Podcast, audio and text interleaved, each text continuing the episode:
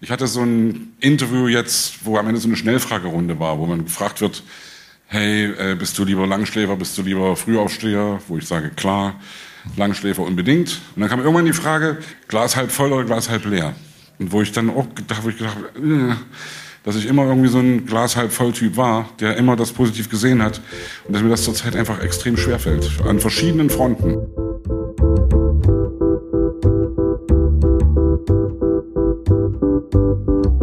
Willkommen im Hotel Matze, dem Interview-Podcast von Mit Vergnügen. Ich bin Matze Hirsch und ich treffe mich hier mit Menschen, die mich interessieren und versuche herauszufinden, wie die so ticken. Das hier ist mal wieder eine besondere Folge. Ich bin gerade in Deutschland unterwegs, das hier nämlich auf in München in einem Hotelzimmer und vor ein paar Tagen war ich in Leipzig am 21.10.2022 im Kupfersaal und dort saß ich auf der Bühne mit Sebastian Krumbiegel.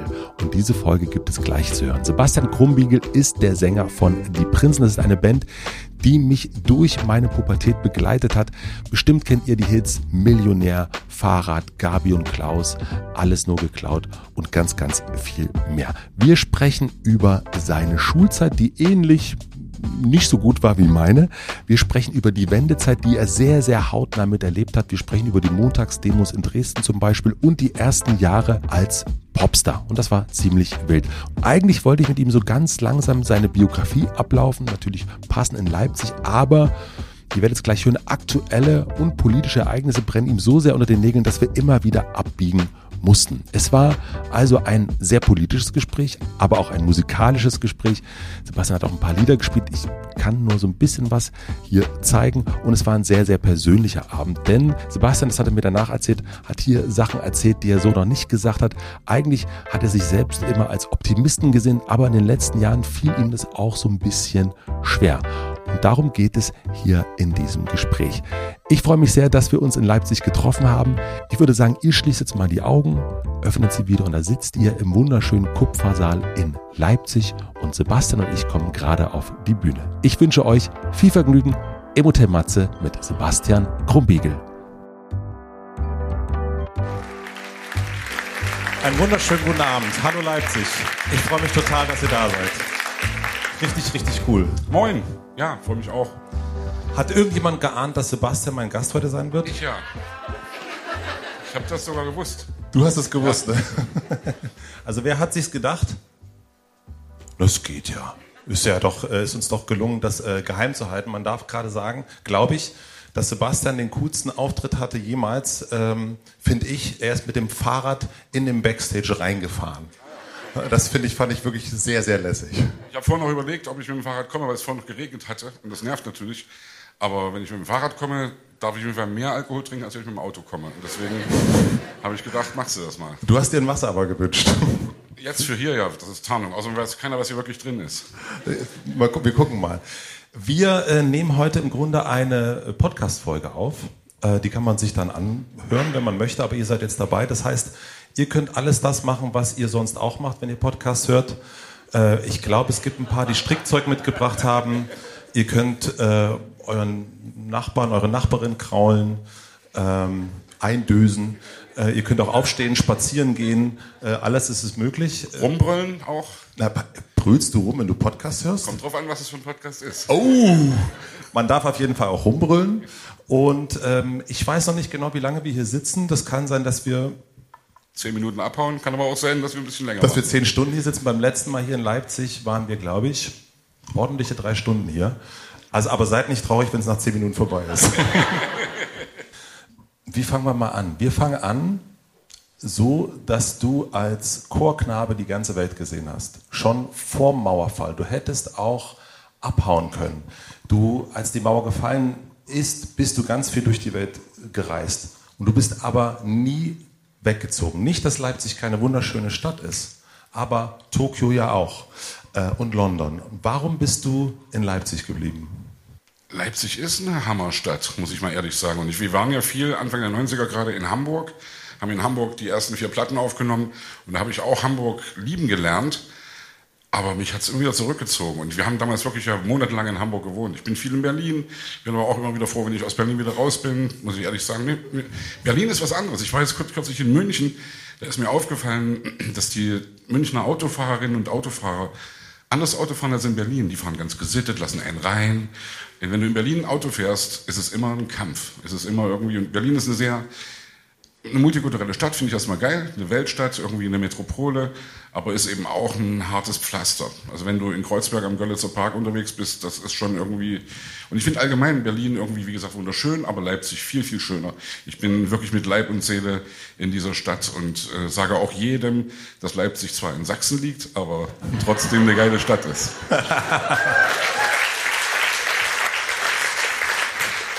Ja, Sachsen ist zurzeit schon irgendwie, nervt schon, ne? Oder also was man so mitkriegt, die Schlagzeilen und die äh, Montagabendspaziergänge und was da eben alles dazukommt, das ist unrühmlich, möchte ich gern sagen. Das ist unrühmlich, da kommen wir, glaube ich, heute im Laufe des Abends noch zu. Ich würde gern noch wissen, wenn wir jetzt heute Abend den Kupfersaal verlassen mit 300 Leuten, schön in der Bolognese, ähm, wo wird, was würdest du uns so allen zeigen hier? Was sind so deine Orte in Leipzig?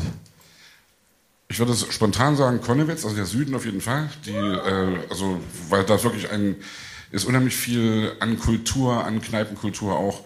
Äh, ich war heute Nachmittag in, im Westen, in Plagwitz, weil da ein befreundeter Musiker mit seiner Band Lord of the Lost, äh, eine harte Metalband, äh, die habe ich kennengelernt, weil ich mit, mit, einem Leib, äh, mit einem Hamburger Künstler zusammen, Swiss und die anderen, eine Hamburger Band, weil ich mit denen zusammen was gemacht habe und der war Produzent und wir haben uns heute sozusagen das erste Mal kennengelernt.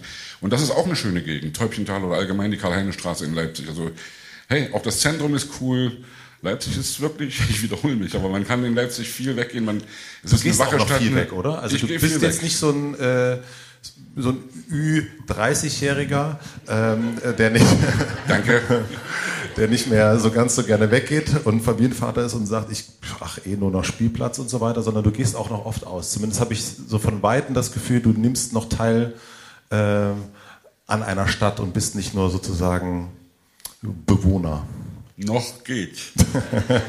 nee, also natürlich, das ist immer die Sache. Wir haben uns ja alle, gerade während der Pandemiephase, daran gewöhnt, hey, zu Hause sitzen und Netflix gucken ist auch ganz geil, aber äh, jetzt wieder zu checken, dass es wieder losgeht, dass man wieder in Clubs gehen kann, dass man vor allem wieder Konzerte besuchen kann, egal ob aktiv oder passiv, auf der Bühne oder vor der Bühne. Ich war gestern Abend bei Danger Dan im, im Felsenkeller. Hey Leute, das war für mich wirklich das, das schönste Konzert, ich möchte fast sagen, ever. Das war so, ich habe wirklich weinend im Publikum gesessen, als er anfing mit Lauf davon. Ich finde die ganze Platte geil. Ich habe mit ihm auch mal vor vier, fünf Jahren mal ein Lied zusammen aufgenommen, das haben wir gestern auch zusammen performt. Und das war ein richtig, richtig, richtig, richtig schöner Abend. Das lädt einen auch richtig auf, oder? Ja, ich habe gestern gemerkt, dass die Welt irgendwie schön ist und dass äh, das so eine Insel der Glückseligkeit war. Das, da waren nur coole Leute da und es war einfach wunderschön. Er ist mit Streichquartett unterwegs. Das war richtig großes Kino. Musstest du dich nach Pandemie überwinden, wieder richtig los, richtig rauszugehen? Also wirklich Jogginghose ausziehen und Netflix ausmachen? Oder konntest du es gar nicht abwarten, rauszurennen? Ich konnte es eigentlich gar nicht abwarten. Natürlich auch deswegen, weil ich gern Musik mache und weil ich, äh, weil zu Hause Musik machen zwar auch schön ist, aber immer geiler, wenn man Leute hat, die einem zuhören und wenn man draußen ist. Und ich habe jetzt wieder wir haben mit den Prinzen fünf Konzerte dieses Jahr noch machen können. Das ist leider nicht mehr gewesen, nicht mehr geworden. Aber ich bin zurzeit sehr viel allein unterwegs, äh, solo am Piano. Hier steht ja auch ein Flügel herum. Das gibt's ja gar nicht. Ja. Wie kommt der denn hierher? Nein, ich freue mich da. Ich freue mich immer Musik zu machen und äh, habe jetzt viele kleine Konzerte gemacht. Es kommen wenig Leute zurzeit, muss ich ehrlich sagen. Merken alle. Äh, viele Bands haben Touren ja. abgesagt. Äh, Tokotronic hat gerade die Tour abgesagt. Das finde ich ganz traurig und ich finde es aber gut, wenn die Bands offensiv rausgehen und sagen, wir haben deswegen die Tour abgesagt, weil wir zu wenig Tickets verkauft haben, weil sich das nicht rechnet, weil wir sonst draufzahlen und nicht irgendwas äh, irgendwie rumlügen und sagen, ja, aus technischen Gründen, bla bla bla. Hey, es läuft zurzeit nicht gut für alle Musikerinnen und Musiker, muss man ganz klar sagen. Und ich versuche immer wieder allen Leuten zu sagen, geht raus, geht zu Konzerten, geht ins Theater, geht ins Kino, supportet die Kultur, weil Kultur ist ein wichtiger Baustein in unserem Leben, liebe Kinder. Ich fange mal so an zu schwadronieren, das nervt. So, weiß, nein, nein, so, so weise wurde von einem knapp Ü30-Jährigen. Das ist ja wirklich oh, oh. sensationell, finde ich. Ähm, aber du guckst dir die Kultur auch an und das schon ganz, ganz lang und eben auch siehst, Menschen kommen und gehen auf Konzerte oder eben auch nicht. Was ist deine Analyse? Woran liegt es, dass die Menschen gerade nicht nach draußen gehen, nicht in Konzerte gehen und eher zu Hause bleiben? es gibt ja immer viel mehr als einen Grund. Also natürlich war die Pandemie der Hauptgrund erstmal, aber jetzt ist es, fürchte ich wirklich so, und ich verstehe das natürlich auch, dass die Leute einfach ihre Kohle zusammenhalten und dass die, die Ticketpreise werden teurer. Äh, keiner weiß, was im Herbst für eine Gasrechnung kommt. Wir merken alle, wo wir auch einkaufen, dass die Inflation zuschlägt und äh, ich will da auch niemanden belehren. Ich will nur immer sagen, hey, weggehen und man kann auch weggehen, äh, äh, man kann sich auch reinschmuggeln in irgendwelche Konzerte. Also ich versuche das, glaube ich, die Kurve zu kriegen, weil das natürlich auch ein bisschen überheblich ist zu sagen, hey Leute, wir haben hier unsere Tickets, kosten irgendwie 350 Euro, kommt mal vorbei. Nee, das ist natürlich doof, ja, aber, äh, also unsere Tickets kosten nicht 350 Euro, ganz nebenbei.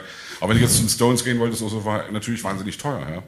Und ich finde, ich finde allgemein wichtig, äh, das kulturelle Leben am Laufen zu halten. Hat die Stadt Leipzig viel für die Kultur getan Unbedingt. in der letzten Zeit? Ja? ja, also ich glaube sehr viel, und zwar für verschiedenste Sparten. Also es gibt ja immer die, die, den halben Vorwurf, dass äh, die großen heiligen Kühe wie Oper, Gewandhaus, äh, Schauspielhaus, dass die unantastbar sind und dass die äh, so gefeatured werden und so subventioniert werden.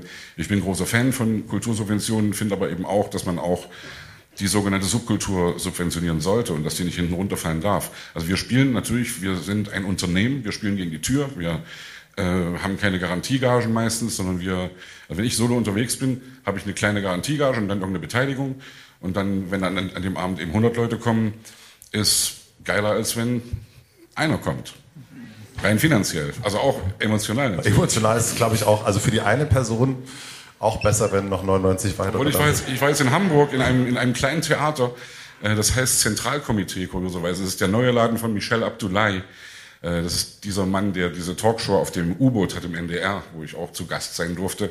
Ein sehr schlauer Mensch, ein sehr, äh, ja, wirklich ein cooler, kluger Mann. Und der hat jetzt das Zentralkomitee aufgemacht, das war das frühere Politbüro, alles wunderbare Vokabeln, in Hamburg, ein 220-Mann-Theater. Und bei mir waren eben 42 Leute da. Und ich habe zuerst gedacht, äh? Und dann habe ich aber gedacht, nee, komm ey, ich will gern auch, wenn ich auf die Bühne gehe, ich will gern meinen Spaß haben. Ich möchte gern da rausgehen und möchte sagen, hey, ich spiele für die Leute, die da sind, nicht für die, die nicht da sind. Und natürlich ist es immer geil, wenn es voll ist, aber das war ein wunderschöner Abend und alle haben sich amüsiert und ich habe da drei Stunden Musik gemacht und das war geil. Lass uns mal ganz, ganz weit zurückgehen und uns vorstellen, wie du im Kinderzimmer standest oder saßt und dir vorgestellt hast, du wirst irgendwann auf einer Bühne stehen. Gab es diesen Spiegelmoment? Volle Kanne, ja. Ich war und bin großer Queen-Fan und okay. äh, habe Freddie Mercury bewundert wie keinen zweiten und habe damals wirklich mir ich wusste, dass ich, also Daniel Danger Dan war ja auch bei dir und er hat gesagt, hey, bei dem Matze, du musst ein bisschen aufpassen, weil der lockt aus dir Sachen raus, die du noch niemandem erzählt hast. Und ich denke gerade, wenn ich jetzt anfange, das zu erzählen, äh, es ist schon ein bisschen schräg, aber natürlich, ich habe mir, ich hab mir, Nein, ich, ich war, wollte gerade ein bisschen äh, stolpern sozusagen, aber nee, ich habe mir die, die, äh, also um den Freddie Mercury-Style zu kriegen, den optischen, äh, mir Strumpfhose meiner Mutter angezogen und dieses ja und dann irgendwie so hautenges Zeug und dann mit irgendeinem Besenstiel oder so mit diesem abgeschnittenen Mikrofonständer da rumgepostet und habe da äh, gedacht, ja, will ich auch. Und habe ich optisch nicht ganz geschafft, aber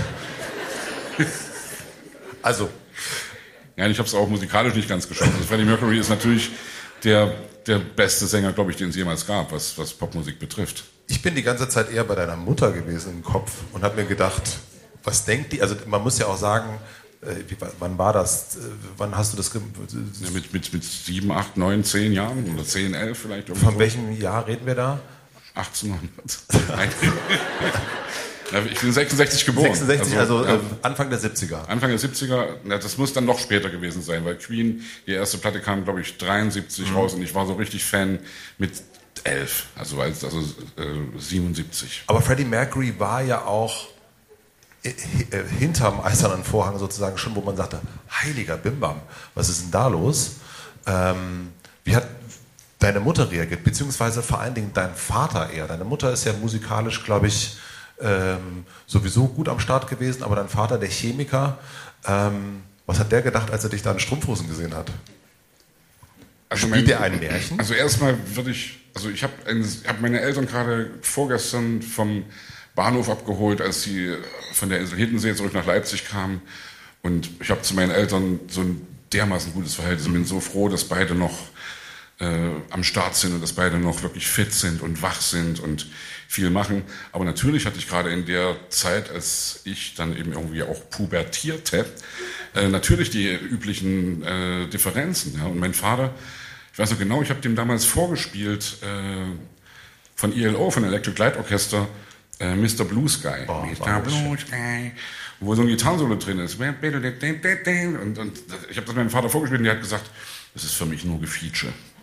Und habe ich gesagt, ey, nee, das ist doch, das ist doch wie Bach, das ist doch schöne Musik und das ist doch eben kein Unterschied zu, also für mich gibt es sowieso diesen, diesen Unterschied nicht zwischen sogenannter ernster und Unterhaltungsmusik. Also am Ende hat Mozart auch Unterhaltungsmusik gesch geschrieben und die Leute haben es auf der Straße gesungen und die Beatles sind klassische Musik und Queen ist auch klassische Musik und aber das war eben damals ein richtiger Konflikt, weil, weil meine Eltern auch, ich sag mal, Respekt davor hatten, was ich vorhatte, weil ich wirklich aus der Art schlagen wollte und eben, ich habe Schlagzeug studiert hier in Leipzig und war Trommler in meiner ersten Band und meine Mutter hat damals gesagt, wenn du schon Schlagzeug studierst, studier doch wenigstens klassisches Schlagzeug. Und da habe ich immer aus dem Weihnachtsoratorium dieses Bum, Bum, Bum, Bum, Bum und dann habe ich gedacht, nee, das ist irgendwie nicht so das, was mich erfüllen würde, längerfristig. Komisch eigentlich. Ja. Was, was hätten die sich gewünscht damals, was aus dem mal werden hätte sein sollen? So? Daniel singt in seinem, also Danger Dan, mein Vater wollte immer, dass ich Akademiker werde. Und natürlich wünschen sich das alle Eltern, dass man hier was Richtiges lernt und studiert. Und man muss natürlich auch dazu sagen, hat Daniel gestern auch auf der Bühne gesagt, äh, wenn ihn heute jemand fragt, äh, ein junger 19-Jähriger oder 18-Jähriger, ja, ich will mal Rapper werden und will am liebsten den ganzen Tag kiffen und äh, meine Mucke hören, würde ich, wüsste ich auch nicht so genau, was ich ihm da raten sollte, ja. Aber, und ich hatte natürlich wirklich unheimlich viel Glück. Ist mir völlig klar, bin ich auch sehr dankbar, wirklich, weil ich natürlich weiß, dass dieser ganze Zirkus nicht ausschließlich was mit meiner überdurchschnittlichen Intelligenz und Schönheit zu tun hat, sondern schon mehr irgendwie mit wirklich viel Glück an der richtigen Zeit zum, zu, die richtigen Leute zu treffen. Und also Fakt ist, es gibt in jeder Generation Leute, die irgendwas Originelles machen oder irgendwas anderes machen, was die Chance hat, irgendwas zu kriegen oder irgendwas zu werden. Und die meisten bleiben auf der Strecke. Und da muss man ganz klar sagen, das Glück, das wir hatten.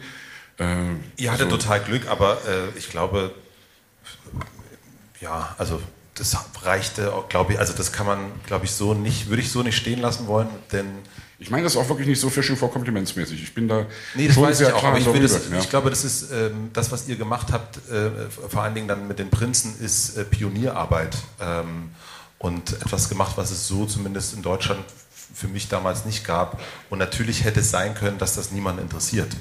Äh, und da gehört dann Glück dazu auf jeden Fall. Aber erst ja, einmal. Gerade also an Annette Humpe, unsere Produzentin, die legendäre Idealsängerin, die damals nach Leipzig kam und die wirklich sich interessiert hat dafür, was die Ossis da machen, deren Demokassette sie irgendwie gekriegt hatte.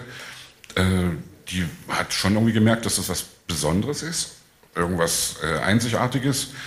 Und das meine ich jetzt wirklich nicht so, guck mal hier, Baby, sondern äh, sie hat aber eben auch gemerkt, äh, oder sie hat uns damals gesagt, dass wir sie deswegen interessiert haben, weil wir aus dem Osten kommen. Und weil sie damals nach, nach dem Mauerfall checken wollte, wie da die Ossis ticken. Und das war auch wirklich für uns sehr interessant, weil wir nach Hamburg kamen, was auch ein totaler Kulturschock war. Also erstmal war Hamburg natürlich eine große, bunte, glänzende Stadt und Leipzig war eben damals echt eine dreckige, graue, verfallene Stadt. Und das war schon erstmal so ein Kulturschock und dann natürlich aber auch dann die Leute kennenzulernen, die Annette dann ins Studio gebracht hat. Also von, steht, eines Tages stand ein Typ hinterm Tresen und sagte, hey, ich koche heute für euch. Da ich gedacht, kennst du doch irgendwo her? Ja, ich heiße Rio.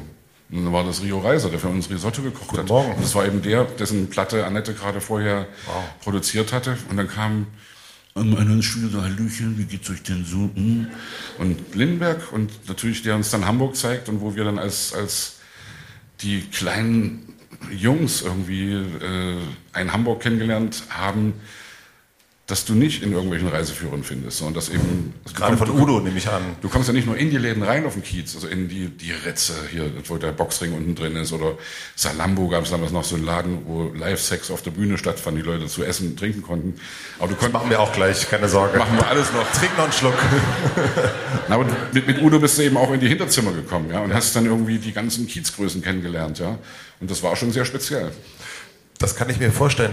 Habt ihr, also ich möchte dann noch ein bisschen was über äh, die musikalische Erziehung und so weiter wissen, aber äh, weil du das gerade auch so erzählst, ab welchem Moment in deinem Leben hast du dich nicht mehr als Ossi gefühlt? Das ist ja schon eine suggestive Frage, ja. Also die, natürlich ist die Frage, wie fühle ich mich heute? Naja, also, aber wenn du, wenn du nach, du hast gerade erzählt von Hamburg, ne, da kommt man hin und ich kenne das auch, man fährt als erstes mal als Ossi in den Westen und, äh, und sieht auch die Welt, glaube ich, also ich habe sie lange als Ossi auch gesehen äh, und dann irgendwann ist das weniger geworden.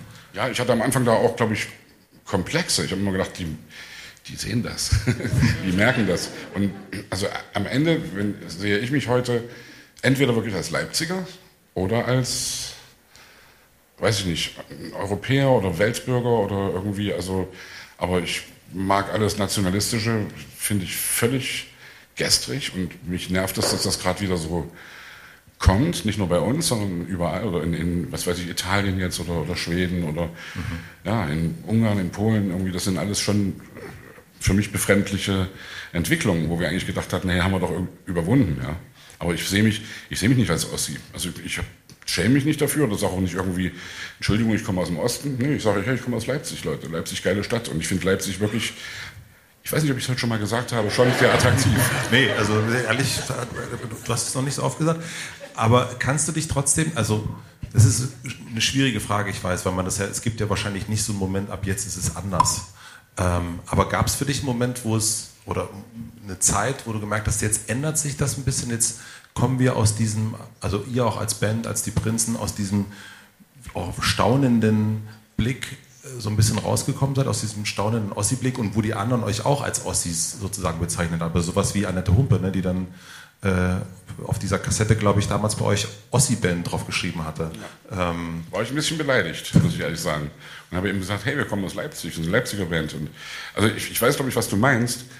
Äh, dieses jetzt wächst zusammen, was zusammengehört. Dieser Satz, ja. ob er nun wirklich von Willy Brandt war oder nicht, weiß keiner so genau.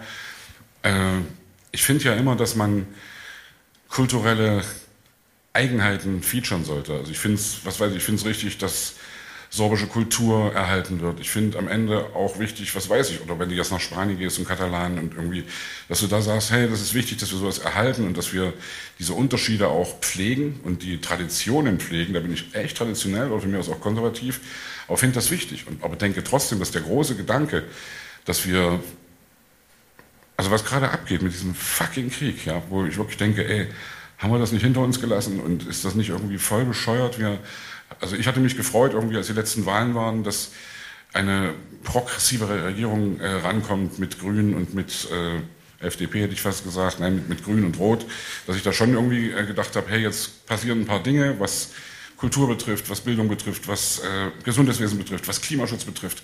Und jetzt kommt eben dieser Krieg und da werden erstmal dann 100 Milliarden da reingeballert. Und auch das ist übrigens sehr schwierig, wo ich auch nicht weiß, was da richtig und falsch ist, weil ich dann auch mich hinterfragen musste, meinen eigentlich grundsätzlichen äh, äh, ja, gegen Krieg zu sein, pazifistisch zu sein und, und äh, äh, dann zu denken, hey, kannst du das überhaupt leisten? Und da gibt es ja viele Diskussionen gerade, wo ich dann eben auch sage, nee, wir können es uns vielleicht nicht leisten, pazifistisch zu sein, weil es gab schon viele Situationen in der Welt, in der Geschichte, nicht zuletzt die deutsche Geschichte, wenn da die Welt pazifistisch geblieben wäre, würde es heute anders aussehen. Würde heute kein einziger jüdischer Mensch mehr leben und dann würden wir unterm Hakenkreuz hier äh, leben und das, äh, nee, dann war es richtig so, dass sie das damals gemacht haben.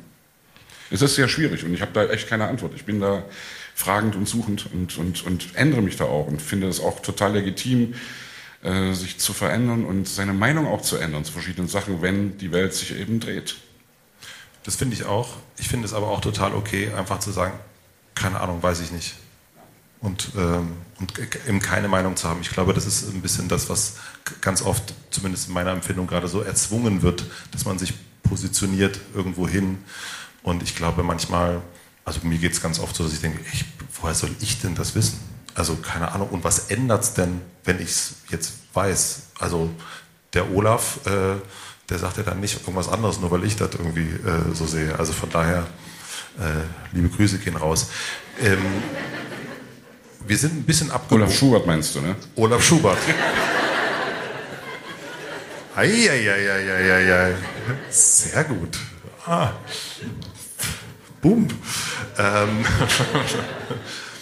Ähm, wir sind ein bisschen abge, abgebogen. Wir, wir, ich sehe dich gerade optisch noch mal vorm Spiegel in Strumpfhosen ähm, als ähm, Freddy Krumbiegel. Wann hast du, also du bist ja dann äh, in den Tomana-Chor eingestiegen oder ein, ein, eingestiegen wurden? Wie, wie, wie bezeichnet, also wie funktioniert das? Ja, was man eben als Zehnjähriger will. Also, also natürlich, also mein großer Bruder war schon dabei für, Ja. für drei Jahre und da fand ich das natürlich cool und wollte da auch hin und war immer in der Thomaskirche und habe mir die Motetten angeguckt und habe die da stehen sehen und habe schon irgendwie gedacht, dass das cool ist. Und das fand ich auch eine ganze Weile lang cool, aber eben irgendwann hat, drehte sich das auch. Weißt du, was es ist? Also äh, an Chormusik. Also auch mir geht es so, wenn ich einen Chor höre, dann ich, äh, fange ich eigentlich meistens sofort an zu heulen. Also mich berührt das total. Kommt auf den Chor an. Ähm, aber sagen wir mal ein Chor. Ähm, was ist das, was einen so berührt daran? Also dich hat es ja auch so berührt. Ich glaube, das ist bei jedem unterschiedlich. Also du wirst äh, den, den tollsten Jazz einem Metal-Publikum vorspielen und diese nicht berührt und umgekehrt. Ja. Und deswegen, hey, wenn du da eine Ader dafür hast und das magst. Also ich habe, wie gesagt, gestern bei Danger Dan, ich habe da wirklich gedacht, ey, das kann doch nicht sein. Ich habe richtig gedacht, wie schafft er das, diese Die Leute denken, glaube ich, die ganze Zeit, dass Danger Dan gleich kommt. Nein, ich kann da echt, ich mache da gern, ich mache Ja. da, ich möchte das jedem sagen. Guckt euch das an, hört euch das Album an von ihm. Äh, das ist alles von der Kunstfreiheit gedeckt. Das ist ja nicht nur das Lied, sondern das ist ein ganzes Album, das richtig schön ist und wo ich wirklich mich selbst auch freue, dass ich als Ü30 ne, nochmal so einen Fanboy-Moment habe, ja? Ja. dass ich da irgendwie einfach denke, boah, ich falle ja voll ins Essen und finde das richtig geil. Und äh, ja, ich habe gestern wirklich, äh, ich habe es erzählt, Leute, aber echt, guckt euch das an, guckt euch an. Aber erzähl mir ein bisschen von dieser Zeit in Tomana-Chor, weil ich kann mir das überhaupt nicht vorstellen. Das hört sich sehr, sehr streng an. Das Ja. hört sich sehr, sehr organisiert natürlich an. Es hört sich irgendwie nach, es hört sich sehr nach Thomas an. Ähm, Was, wonach? nach Thomas. Thomas, also egal. Ähm, also egal. Helmut Wurscht. Thoma? Nee, egal. Völlig, also nee, der war egal. Ich hatte es nicht verstanden. Ich wollte Nee, ich auch nicht. Okay. Es, ich dachte, es hast bestenfalls nicht gehört, aber hat nicht geklappt. Naja, wolltest du nicht was davon erzählen? Hilf mir doch. Nein, Tomanochor, hey, also erstmal ist natürlich Fakt. Äh, wie der Tomanochor heute aufgebaut ist, ist ganz anders als vor 30 oder 40 Jahren, als ich dabei war. Also ich war von 76 bis 85 dabei. Ja. Und damals war das wirklich noch eine Art, ich will mal böse sagen, ein Teile- und Herrschersystem, was sich aber allerdings auch bewährt hatte. Also die Älteren ab 11., 12. Klasse, die sind angehalten, die Jüngeren auch mit zu erziehen. Das heißt, es ist ein System, das in sich funktioniert. Es gibt einen Erwachsenen, der der Erzieher ist. Gibt es drei verschiedene, die wechseln alle drei Wochen oder wechselten alle drei Wochen. Es gab äh, Schlafsäle, in denen wir ge ge geschlafen haben. Es gab vier Schlafsäle für insgesamt eben 93, 94 Jungs. Es gab einen riesen Waschsaal und es gab zwölf, nee, warte mal, es gab neun, acht Stuben. Also, und in, in denen aus jedem Jahrgang einer oder zwei waren, also von vierte bis zwölfte Klasse. Und das hat natürlich funktioniert in irgendeiner Weise, aber natürlich bist du als 17-Jähriger, als 18-Jähriger volle Kanne überfordert, wenn dir auf einmal die Macht sozusagen gegeben wird, jemanden zu maßregeln. Und ich meine das jetzt überhaupt nicht irgendwie mit sexueller Übergriff oder so ein Scheiß, sondern ich meine äh, mit äh, wirklich Erziehung. Ich muss aufpassen, dass du nicht zu spät kommst. Ich muss aufpassen, dass du in der Probe irgendwie diszipliniert bist. Ich muss irgendwie aufpassen, dass du zeitig genug ins Bett gehst. Und da gab es dann immer einen Wochenpräfekten, der in der 11. Klasse eben dafür verantwortlich war. Und ja, wie so eine Art, äh, wie hat man früher gesagt, im Osten Abschnittsbevollmächtigter. Also, also jemand, der sozusagen äh, die Verantwortung hatte, äh, dass der Laden läuft. Und, der, und das war natürlich umstritten, glaube ich. Und es ist heute auch anders. Heute gibt es viel mehr, heute wohnen die nicht mehr in diesen Stuben, heute gibt es nicht mehr diese riesen Schlafsäle, heute haben die eben kleinere Einheiten, in denen sie wohnen. Das finde ich alles auch zeitgemäß. Und dieses Aber als Kind will man doch eigentlich zu Hause sein vor seinem Spiegel in äh, Strumpfhose, tanzen. ja genau. Und dann ist man aber da, ist in einem Schlafsaal, ähm, ist in einem extremen Müssen, was in der DDR natürlich auch nochmal sowieso was anderes war als jetzt, würde ich sagen. Und eben, das ist, es ist gemaßregelt. Ähm, Aber wir haben das nicht so empfunden, muss Ja. ich auch ehrlich sagen. Das war für mich eigentlich immer so wie so ein permanentes Ferienlager oder so. Also es war natürlich reglementiert, alles nach Klingelzeichen, 6.30 Uhr wecken, dann 6.55 Uhr Frühstück, 7.15 Uhr zur Schule losgehen, dann bis irgendwie 13.30 Uhr Schule, 13.45 Uhr, glaube ich, Mittagessen. Dann du kennst sogenannte strenge Arbeitszeit, ja, ist eine klar, ist drin, hast du irgendwie acht Jahre, neun Jahre lang erlebt. Strenge Arbeitszeit, also Hausaufgabenzeit, wo Ruhe war in den Stuben, wo jeder seine Hausaufgaben gemacht hat. Danach gestaffelte Probenzeiten zwischen 15.30 und 18.30 Schön, das hört sich super an. Abendessen, am Abend eine Stunde Freizeit oder freie Arbeitszeit. Im Sommer konntest du dann irgendwie auch rausgehen. Und dann Bettruhe, Nachtruhe, gestaffelt auch nach äh, Alter. Aber wie gesagt, das klingt, also, das klingt viel gruseliger, als es war. Und wir haben das damals nicht so empfunden. Mhm. Und natürlich gab es Heimweh. Natürlich hast du am Anfang Heimweh gehabt. Und natürlich äh, sage ich zu meiner Mutter heute noch so scherzhaft irgendwie, du Rabenmutter, du hast uns Kinder ins Internat gegeben, damit ihr eure Ruhe haben könnt. Natürlich Quatsch. Meine Mutter hat mir gesagt, weißt du, warum wir dich zum Tomanover geschickt haben?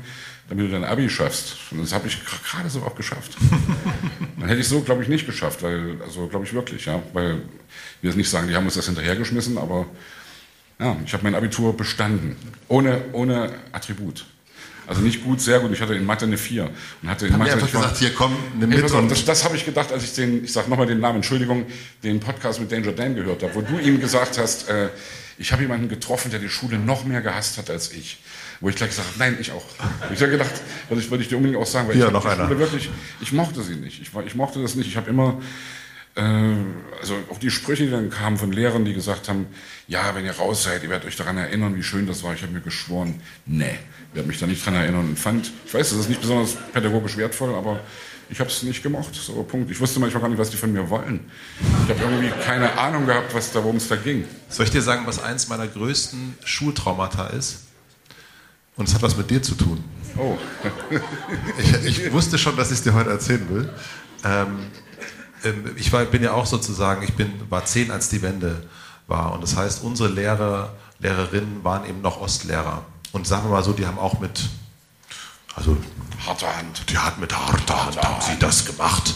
Und äh, eines der schlimmsten Sachen, äh, die mir jetzt in der Schule, jemals in der Schule passiert sind, da versagt meine Stimme, ähm, im Musikunterricht mussten wir singen in der Pubertät, also im Stimmbruch, alles nur geklaut von den Prinzen. Musste ich vor der Klasse vorsingen. Das war so, also ich mochte euch, ja, sehr. Aber so dieses, dass man sozusagen, es wurde gewählt, welche Lieder gesungen werden und ich musste da vor der Klasse äh, alles nur geklaut singen. Herzlichen Glückwunsch. Ja. Freust du dich auch ein bisschen jetzt, Nein, ne? nein, ich- Also ich finde es ja wirklich faszinierend, dass, dass diese alten Songs, und gerade die ersten vier Platten, dass die irgendwie nach wie vor auch Gültigkeit haben und dass es nach wie vor so ist, dass die Kids heute die Sachen singen. Ja? Also ich kriege Videos geschickt heute noch, wo irgendwie fangen, äh, von, von Eltern, die ihre Kinder filmen, die irgendwie fünf Jahre oder sechs Jahre alt sind, die singen, was weiß ich, Also Schweinseid eure Musik kann man nur, im Stimmbruch kann man sie aber nicht singen, das kann ich sagen. im Stimmbuch ist es immer schwierig. Aber, Ist immer, ja. ja. aber nein, wir, also hey, sowas kannst du nicht planen. Ja? Und am Ende hat da wirklich viel, da hat Annette einen riesen, eine riesen Aktie dran. Dass, dass, dass unsere, die hat immer gesagt, in euren Texten bleibt charmant. Versucht nicht irgendwie, wie du eben als Anfang Mitte 20-Jähriger, ja, du willst mal ein bisschen übers Ficken singen, aber nicht so ganz aussprechen und so. Nee, hat sie immer gesagt, nee, lass das weg. Hey, bleib charmant und deswegen glaube ich, dass die Lieder irgendwie dadurch eine, eine, ich will gar nicht sagen Zeitlosigkeit, das klingt viel Kulturgut. Naja, ey, die, also ja, es gibt auch irgendwie in, den USA Lehrbücher, wo Wish I could be a Millionaire äh, äh, gelehrt wird. Und dann? Deutsch-Lehrbücher, wo dann eben die Übersetzung steht und das mögen die Amis. Oder wir haben japanische Fans irgendwie, die, äh, die lernen Deutsch oder haben Deutsch gelernt mit unserer Musik. Das ist schon schön. Und das kannst du dir nicht vornehmen, das passiert und das ja, kannst du deinem Schicksal danken. Oder du kannst dich darüber freuen. Hey, Auf jeden Fall. Geil. Ähm, was hat dir damals, was ist dir in der Schule passiert, also in, auch in dieser ganzen äh, Ich Tomana-Zeit? Was, möchte nicht darüber sprechen. nein, was dir heute noch hilft. Also man lernt ja trotzdem auch was, wo man sagt, das war, also wie- wie gesagt, meine Schulzeit war auch alles andere als supi. Ähm, und aber trotzdem bleibt ja vielleicht was übrig, wo man sagt, so, nee, das habe ich da mitbekommen und das ist etwas, was eigentlich, das, das hilft mir heute. Ich glaube, dass das immer was mit den Lehrerinnen und Lehrern zu tun hatte. Also wenn es gab so ein paar Lehrer, zu denen ich heute auch noch Kontakt habe oder wieder Kontakt habe, was ich übrigens echt auch nur empfehlen kann, sich alte Lehrer wieder zu suchen und mit denen dann äh, zu rekapitulieren, wie war das damals eigentlich und dann zu sehen, Das ach so gemacht? hast du das gesehen. Ja, habe ich gemacht bei ein paar Lehrern. Herr Ladewig, Harald Ladewig, unser Erzieher und Lehrer und Physiklehrer, der damals äh, mit dem ich, also der hat mich wirklich auch durch die Physikprüfung gebracht, kann man heute, glaube ich, so gut sagen. Er hat mir, er erfahrt nichts von mir. Sebastian, äh, denk mal drüber nach, erklären Sie den Unterschied zwischen Rotation und Translation an einem selbstgewählten Beispiel. So, und habe ich mich dann Rotation und Translation, also die Bewegung und die Bewegung, für alle Hörer habt ihr genau gesehen. Äh, ja, also ich wusste dann, dass das drankommt mit der mündlichen Physikprüfung und, äh, und der war ein lustiger Typ und der, der hat immer irgendwie nicht darauf bestanden, dass, der hat gemerkt, mich interessiert das eigentlich nicht. Ich, mich, ich will das nicht, mich interessiert das nicht. Der wusste irgendwie, ich will was anderes machen und hat mich da durchgezogen. War auch immer total lustig. Der hat zum Beispiel, wenn ein Sportfest war, äh, hat er beim Weitsprung hat er gestanden als Physiklehrer und hat gesagt, Sebastian, Kraft ist gleich Masse mal Beschleunigung. Du musst einfach ein bisschen mehr beschleunigen.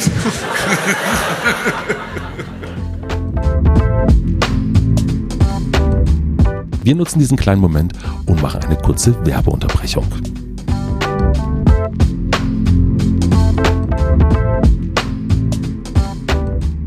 Mein heutiger Werbepartner ist die Deutsche Telekom. Ob als Thema in Zeitung, Radio, TV und Co. oder beim Scrollen durch die eigenen Social Media Feeds, Hass im Netz scheint immer mehr zu werden.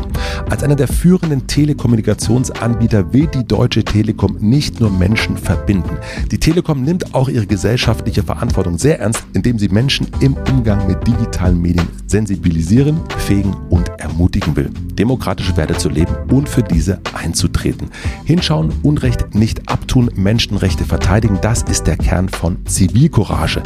Darüber sprechen wir heute auch in dieser Folge. Hierzu können wir alle einen Beitrag leisten, im Großen als Teil einer Bewegung, wie im Kleinen mit einem Kommentar oder einer Quellenrecherche. Die Telekom arbeitet daran, dass Opfer von Hate Speech und Cybermobbing Unterstützung finden. Unter dem Motto Raus aus der Schockstarre geht es darum, in der gesamten Gesellschaft für digitale Zivilcourage zu werben, nicht wegzusehen, sondern Haltung zu zeigen und Grenzen zu setzen. Mehr über die Initiative gegen Hass im Netz könnt ihr unter dem Link in den Shownotes nachlesen. Vielen Dank an meinen Werbepartner Deutsche Telekom für die Unterstützung.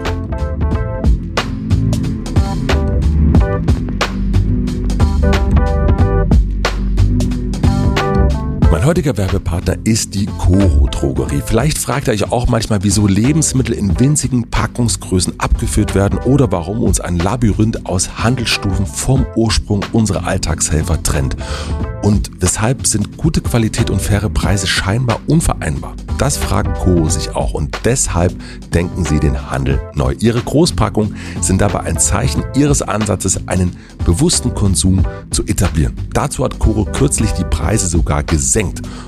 um das Einkaufen für euch noch attraktiver zu machen.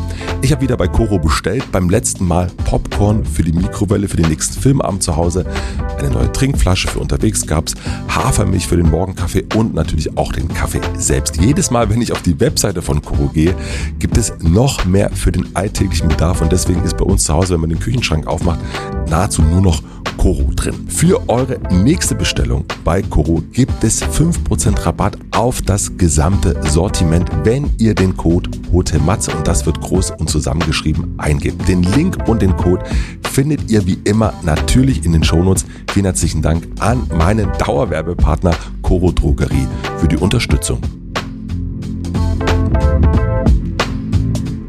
Und nun zurück nach Leipzig. hast dann irgendwann, obwohl du die Schule, wie du schon gesagt hast, ja auch nicht so gut fandst, du hast dich dann irgendwann bei deinen alten Lehrern gemeldet und hast gesagt, ja, schwamm drüber. Ja, es ging eigentlich los mit unserem Thomaskantor, mit, mit, mit Hans-Joachim Rotsch, der unser Thomaskantor war und der mich kurz vor dem regulären Ende rausgeschmissen hat aus dem Chor, weil ich wirklich das klingt, das soll überhaupt nicht so heldenmäßig klingen, aber erzählt sich immer gut. Und es war, war auch wirklich so, weil, weil, Disziplin oder eben, sag mal so, äh, Autoritätshörigkeit war immer nicht so meine Stärke und ist es auch nach wie vor nicht. Ich finde auch heute nach wie vor ich versuche das auch allen Kindern immer wieder mitzugeben sage, ey, hinterfragt Autoritäten. Nicht alle Erwachsenen haben recht mit dem, was sie sagen, weil du hast immer so eine Gläubigkeit oder so eine Hörigkeit und nee, ey, die erzählen so oft so einen Scheiß und machen echt so unsinnige Sachen, dass äh, man sollte Autoritäten hinterfragen, immer. Und das hat mir meine Mutter übrigens wirklich beigebracht. Die hat immer irgendwie gesagt, hey, wenn dir irgendwas doof vorkommt, äh, melde das an. Und ich wurde, wie gesagt, von Rotsch damals rausgeschmissen und habe mich mit ihm äh, dann wieder getroffen Also drei, warum hat er dich rausgeschmissen erstmal? Aus Disziplingründen, weil ich, wir haben immer so Textveränderungen gesungen. Oder einer, also ich habe dann... einer. Und wenn- Also wenn du als Fan von Chormusik, ja, äh, wenn eben diese ganze sakrale, ernste Chormusik dann ist und du singst dann eben irgendwelche kleinen Textveränderungen, die nur um dich rum drei, vier Leute hören, die es dann ausklingt und du bist der Einzige in der Mitte, der ernst bleibt, dann sieht das natürlich der Thomas Kantor. Und dann äh, wurde ich Hast schon du ein. Beispiel? Also was mir jetzt einfällt spontan ist irgendwie, wir mussten ja auch immer das Vaterunser mitbeten, in der, oder durften oder wie auch immer. Also äh, Konnten. Konnten, ja. Und dann eben der, äh, und ich möchte es nicht als Blasphemie verstanden wissen. Also ich bin aus der Kirche ausgetreten irgendwann, hatte auch meine Gründe, getauft und konfirmiert und irgendwann gemerkt, nee, ist echt nicht mein Ding. Aber ich will, hey, jeder soll das machen, wenn er seinen Spaß dabei hat. Ich, ja, ich will das auch gar nicht werten jetzt. Also ich für mich habe es gewertet und bin ausgetreten.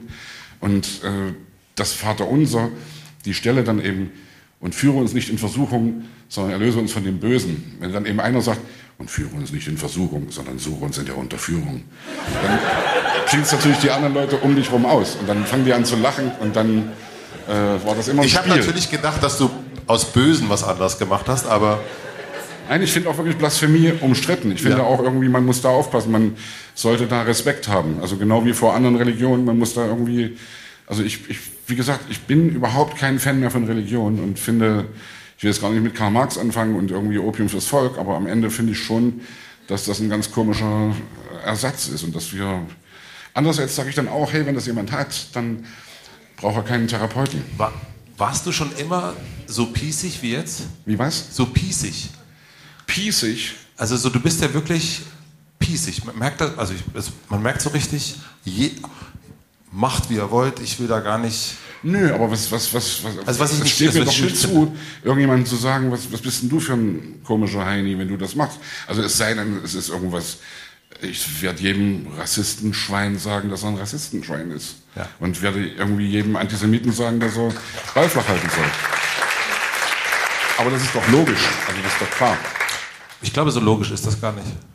Hast du mitgekriegt, um nochmal meinen Lieblingskünstler, ich erwähne den Namen jetzt nicht, der hat eine Laudatio gehalten für Igor Levit, den Pianisten jetzt. Redest du gerade ganz kurz von Danger? Dan? Ja, ich rede von Danger Dan, von meinem lieben Freund Danger Dan. kommt der denn endlich? Nein, der ist gerade in, der ist gerade in, in, in dieser Zeit auch im Felsenkeller auf der Bühne, genau wie gestern um die Zeit.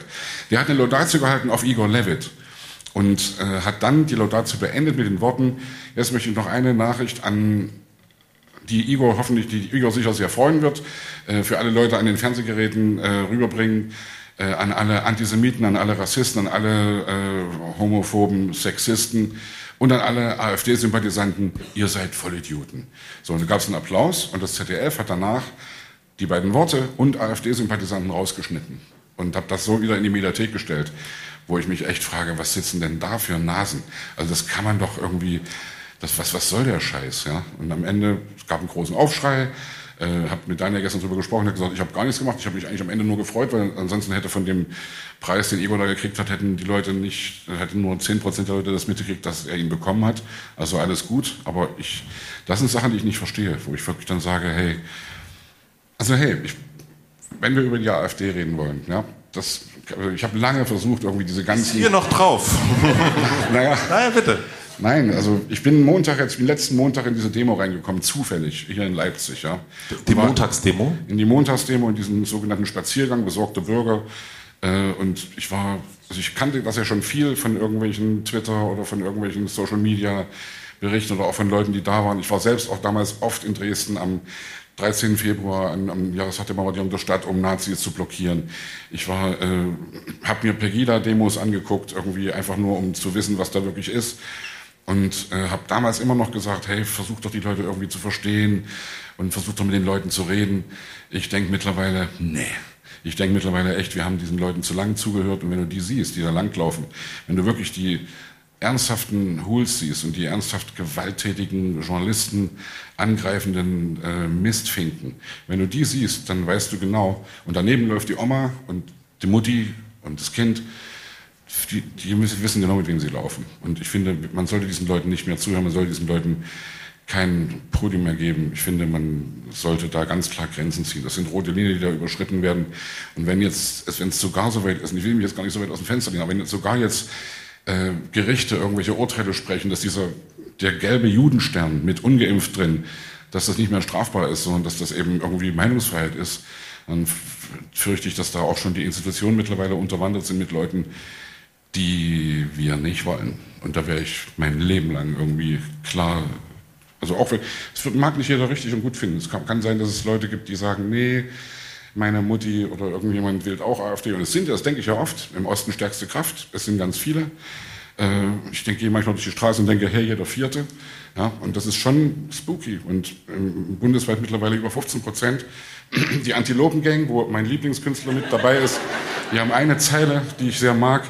Wenn sich die Mehrheit faschisiert, musst du Minderheit sein. Und das finde ich richtig, weil das, wir haben die Geschichte erlebt und sollten da irgendwie aufpassen. Unbedingt. Du hast, Sebastian, du hast die Angewohnheit, äh, meinen Ablauf ein bisschen durcheinander zu bringen, aber Plan, ich komme immer wieder zurück, mach dir keine Sorge. Ich vorhin einmal sprachlos kurz gesehen, das fand ich gut. Ja, ja. passiert heute noch ein paar Mal. Ähm, ich möchte aber trotzdem bei diesem Thema bleiben, obwohl ich später trotzdem nochmal darauf zurückkommen werde. Aber ich komme auch wieder zurück, naja, egal. Also, das hat sich ja bei dir auch verändert. Also, dieses, wir reden, oder wir, Sebastian Krumbiegel, äh, Ihre Hoheit, wir reden nicht mehr mit denen, ähm, was du gerade gesagt hast. Ähm, du wurdest am so und so 4. Mai äh, in irgendeinem Jahrzehnt ähm, von Neonazis überfallen. 25.03.2000, äh, 25.06.2003, glaube ich. 25.06. 25. Irgendwo steht es ja, ja. ja. Und du bist und du wurdest überfallen und die beiden sind ins Gefängnis gekommen. Ja. Und du hast aber, und deswegen interessiert mich das, warum sich das geändert hat, du hast dann einen von beiden besucht ja. im Gefängnis. Im Maßregelvollzug. Im Maßregelvollzug, ja. Also eine psychiatrische Einrichtung, ja. in der Straftäter sitzen und ja. Da hast du gesagt, aber okay, ich gehe da hin und ich möchte mit dem reden. Also den Typen, der dir äh, aufs Maul gehauen hat. Ja. Aber das habe ich nicht für den gemacht, sondern für mich und habe da auch lange gezweifelt, weil ich habe das lange mit mir rumgeschleppt und will das jetzt auch gar nicht so. Ich wollte nie da, also ich bin damit nie hausieren gegangen. Ich habe in meinem Buch darüber geschrieben, weil ich das auch loswerden das wollte. Gelesen, ja. Und äh, ja, ich, für mich war das einfach aus ganz egoistischen Gründen wichtig, da einen Haken dran zu machen. Und das habe ich auch einigermaßen dadurch mitgekriegt. Ich, ich war nicht, also erstmal wussten die beiden nicht, wer ich bin. Das ist erstmal wichtig. Das war ein ganz normaler, zwei Nazis überfallen jemanden. Ja, so ganz normal. Was immer auch war, so ja, Schlägereien unter Jugendlichen und, hm. und zwar zusammen mit Adi, mit unserem Trommler. Und, und einer von den beiden übrigens, die uns überfallen hatten, heißt Alexander Kurt. Und der ist nach wie vor ein, ein straffer Neonazi und ist gut organisiert und brüstet sich auch damit. Ich werde den Namen von dem anderen, den ich besucht habe, nicht sagen, mhm. aber das war für mich wichtig, auch wenn das eine komische Wendung dann noch hatte, weil ich dann kurz danach hier in Leipzig in der Skala in der Gottschedstraße in so einer Kneipe, wo immer die, die, die, Freaks sich noch nachts treffen und wo ich gern bin. So eine Wo gehen wir da noch hin? Na, die macht zu, wenn der Letzte geht. Kannst ah, ja. du wirklich, das ist wirklich geil. Und da sprach mich jemand an und hat gesagt, hey, sag dir dieser Name was und sag dir den Namen von dem anderen. Dann habe ich gedacht, äh, ja. Und dann sagte er, ja, ich arbeite als Pfleger da draußen im Maßregelvollzug und die hätten den niemals entlassen dürfen. Der hat nach wie vor irgendwie äh, KKK und White Pride tätowiert und hat nichts gelernt und hat, und hat, sich nur von dir die Absolutionen holen wollen, um dann früher entlassen zu werden. Der hatte auch zehn Jahre gekriegt, muss man dazu sagen. Nicht nur deswegen, sondern der hatte, der war Freigänger an dem Tag und hat schon irgendwie ein paar andere Sachen gemacht gehabt. Also, da, wo ich dann natürlich auch überlege, hey, scheiße, hast du dich da, hast du dich da vorführen lassen, hast du dich da verarschen lassen? Und ich beschließe irgendwie, nö. Ich glaube das nicht. Und also, es war auf jeden Fall meiner Ansicht nach richtig, dass ich den besucht habe, weil ich damit irgendwie besser klargekommen bin. Das, war für mich das, das, das, hat mich interessiert, nämlich, dass du nämlich da hingegangen bist, aber jetzt weiß ich auch den Grund eben für dich und nicht, äh, weil du einen Neonazi verstehen wolltest, sondern du wolltest für dich selber was verarbeiten. Ja, es gibt ja wirklich Aussteiger und es gibt, ich kenne da auch ein paar Leute. Ich kenne irgendwie gute Jungs, die irgendwie wirklich harte Nazis waren, die irgendwann gemerkt haben, nee, fuck, und da gibt es irgendwie Exit oder andere Ausstiegsprogramme und natürlich musst du den Leuten irgendwie die Hand reichen, finde ich total wichtig, weil das ist Quatsch, die immer abzustempeln. Also gar nicht dieses, hier, der hat eine zweite Chance verdient. Natürlich hat jeder eine zweite Chance verdient. Und wenn er wirklich irgendwie merkt, dass er da schiefgelegen hat und du weißt doch selbst nicht, auf welchen Trichter du kommst, wenn du also gerade bei den beiden war es wirklich so, die sind in, in Elternhäusern groß geworden, die waren echt scheiße. Die waren mit, mit, mit Alkohol, mit gewalttätigem Vater und, und, und nicht irgendwie wie ich mit Tomanoko und Cello-Unterricht und irgendwie Friede, Freude, Eierkuchen, sondern frage ich mich ja auch, wie wäre ich denn geworden, wenn ich solche Eltern gehabt habe. Und wenn ich dann in der Zeit eben auch an die Leute geraten wäre, die, hey, kann ich nie sagen, kann ich nie sagen. Und deswegen denke ich immer, klar, man muss den Leuten auch äh, die Chance geben, da wieder rauszukommen. Also da sozusagen, dass die Brandmauer ist, wenn Sie raus wollen, dann machen wir die, also wir machen die Brandmauer auf, wenn Sie raus wollen, aber mit Ihnen reden, wenn Sie da drin, wenn Sie dahinter sind, das nicht.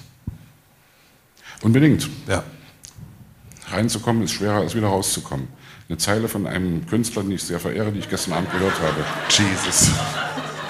Lauf davon heißt das Lied. Lauf yeah. davon. Ist auf folgender Platte. Die kann man auch gleich dahin kaufen. Ähm, nein. Ähm, wir sind Nein, man muss gute Kultur featuren, finde ich wirklich. Man muss, äh, also ich möchte jedem Ganz kurz, anraten. Diese, wie heißt der nochmal? Danger Dan, Danger Dan. meine sehr verehrten Damen und Herren. Wenn das jetzt äh, zum Beispiel in diesem Moment äh, gibt es ja irgendwann mal, wird diese Folge wird veröffentlicht werden und jedes Mal, wenn Danger Dan genannt wird, soll diese Person einen trinken. Das machen wir jetzt als Trinkspiel. Dann wird er schon besoffen. Dann ist der jetzt richtig. ähm, Wann hast du denn angefangen, selbst Musik zu machen? Ich komme gerade zurück wieder zum, ne, merkst du? Hm. Ähm, also, dass du, du wurdest rausgeschmissen. Ach so, du meinst das mit Band? Ja. Das schon während der Tomano-Kurzzeit. Also da hast du schon 15, angefangen, deine eigenen Sachen zu machen? Die erste Band zu gründen und die, na, die ersten Songs geschrieben, dann irgendwie, weiß ich nicht, mit 18 oder so oder mit 17 vielleicht. Also die ersten Versuche, aber die ersten richtigen Songs dann, ja, mit 20, also die auch veröffentlicht worden sind, dann irgendwie zu Ostzeiten schon irgendwelche Sachen. Also du warst, warst du im Osten schon so ein kleiner, kleiner Popstar? Naja, wir waren so ein Geheimtipp. Wir hatten noch keine Platte. Das war damals die Währung sozusagen. Hattest du eine Platte, es gab ein Plattenlabel, Amiga, und da gab es Leute, die haben gesagt, Hop oder Top. Mhm. Und äh, ja, und wir waren eben noch nicht so weit. Und wir hatten. Aber ganz kurz, habt ihr, also ich kenne das sozusagen aus äh, Film, dieses Hop oder Top, dass das über wirklich so ein Vorspielen funktioniert hat? Es gab die Einstufungen für Bands, ja. Und ich weiß, also wie die Mechanismen genau liefen, hey, wir haben das auch nie so richtig ernst genommen, diese Einstufungen. Also wo dann wirklich irgendwelche Leute sitzen und die sich dann die keine Ahnung haben, also oft wirklich, das, also, oder es waren auch welche dabei, die eine Ahnung haben. Zum Beispiel Peter Zwirnmann, ein Mann, der da auch mitgesessen hat, mit dem ich heute auch noch Kontakt habe, ein alter Lehrer, bei dem ich auch äh, Musikgeschichte oder irgendwas hatte während des Studiums. Es waren noch cooler, es waren eben auch so Funktionäre dabei, die eben dann einfach auf die Texte geachtet haben und die dann eben verschiedene wie war das, Grundstufe, Mittelstufe, Sonderstufe, Sonderstufe mit Konzertberechtigung. Und das waren sozusagen, das waren die Pappe, die du brauchtest, um Musik machen zu dürfen. Und habt ihr euch dafür beworben und habt es nicht bekommen? Nee, du musstest erstmal, um überhaupt auftreten zu dürfen, brauchtest du irgendeine Art von Spielerlaubnis oder Einstufung, wie es eben hieß. Und ich habe das alles schon voll, voll verdrängt. Also es ist wirklich irgendwie so lange her und es war auch ein bisschen schräg. Also es war am Ende natürlich auch irgendwie okay, weil es gab dann irgendwie, es gab sozusagen eine Plattform, die äh, auch Popkultur äh, in irgendeiner Weise gefeatured hat. Und wie war das für dich als jemand, der irgendwie Autoritäten irgendwie nicht so gut findet und der so Texte oder Gebete auch mal schnell umdichtet? Ähm, wie hast du geschrieben? Also vor allen Dingen ja auch mit der Hand. Links oder okay, rechts? Der war scheiße jetzt, ja, der war doof. Nein, ich habe geschrieben, hey, natürlich hast du äh, äh, immer so eine Schere im Kopf gehabt. Ja. Die hast du so, hast du auch als, äh, hast du Ich glaube sogar, dass ich die heute immer noch auch habe irgendwie. Oder, das ist, oder eine Schere ist vielleicht falsch, aber natürlich überlegst du dir, was willst du sagen und was kannst du sagen. Und, äh, du erblickst dir heute auch noch, was du sagen kannst? Naja, ne, ich überlege, was ich sagen will. Weil heute ist ja sozusagen eigentlich, eigentlich ist ja alles sagbar. Und du kannst ja die größten Obszönitäten von dir geben. Also wenn, ich will das auch gar nicht so alter Mannmäßig sagen. Also bei uns war es damals ein Skandal, dass Gabi ist ein Schwein. Ja, dass das irgendwie, es gab wirklich Radiosender in Baden-Württemberg, Piepton übers Schwein. Ja, und das war damals irgendwie so ein Skandal. Dann kam irgendwie hier, jeder Popel fährt ein Opel, jeder Arsch ein Audi Sport. Hoho, ja, das ist heute alles irgendwie Kinderkram. Ja, Völlig. Das ist, äh, und wenn ihr heute, und da, da, das finde ich ja wirklich äh, schwierig, ja, hey, die Ärzte haben dann irgendwie Geschwisterliebe und was weiß ich und irgendwie äh, Claudia hat einen Schäferhund und irgendwie solche Sachen gesungen, die dann eben irgendwie auf, auf einen Index kamen. Aber was heute dann teilweise stattfindet, eben wirklich, wenn es wenn es wirklich menschenverachtend ist und wenn es wirklich irgendwie, äh, ja, oder auch antisemitisch ist, dann äh, natürlich ist es gut, dass es da irgendwie ein, ein Reglement, also hey, nochmal Kunstfreiheit, ja, das ist alles von der Kunstfreiheit gedeckt. Wunderbar, finde ich auch wirklich richtig so. Prost! Also ich bin, bin da wirklich großer Fan von, aber ich finde, dass, dass es natürlich Grenzen gibt. Und, und wenn heute gerade viele Leute sagen, man darf ja heute gar nichts mehr sagen, doch, du darfst heute alles sagen, solange du nicht gegen Gesetze verstößt. Und solange du nicht irgendwie, wenn du, wenn du hey, wenn du Heil Hitler sagst, kriegst du auf die Schnauze oder krieg, kriegst du, äh, wirst du bestraft. Ja? Oder wenn du den, den Holocaust leugnest, ja, das äh, finde ich gut so, dass du da bestraft wirst und dass, dass das sozusagen gegen das Gesetz ist. Aber du darfst am Ende alles sagen, du darfst jede Obszönität von dir geben, du darfst, und das ist dann auch irgendwann äh, langweilig. Das ist dann auch irgendwie, wo ich dann denke, nee, will ich gar nicht. Ich habe nicht den, den, den also, was du mit 15, 16 machst, wenn du provozieren willst, finde ich voll okay, aber heute versuche ich, also ich schreibe natürlich andere Texte, als ich früher geschrieben habe. Aber damals, als du, als ihr Texte geschrieben habt oder du Texte geschrieben hast mit 15, 16, genau, da will man ja eigentlich provozieren. Und in der DDR durftest du ja eigentlich eben genau das nicht. Doch, das durftest du schon, du musstest nur wissen, wie du das machst.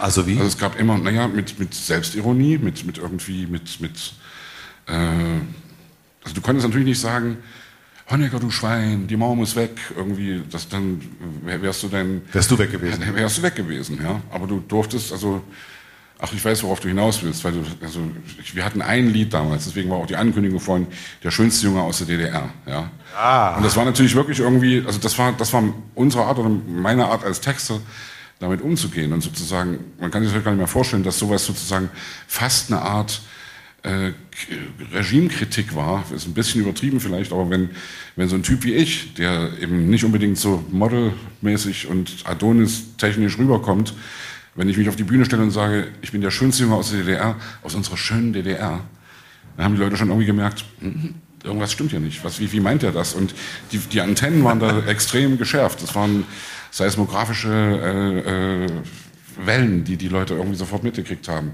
Dass du zwischen den Zeilen sozusagen mehr sagen konntest, als wenn du irgendwie haut draufmäßig irgendeine Parole von dir gegeben hast.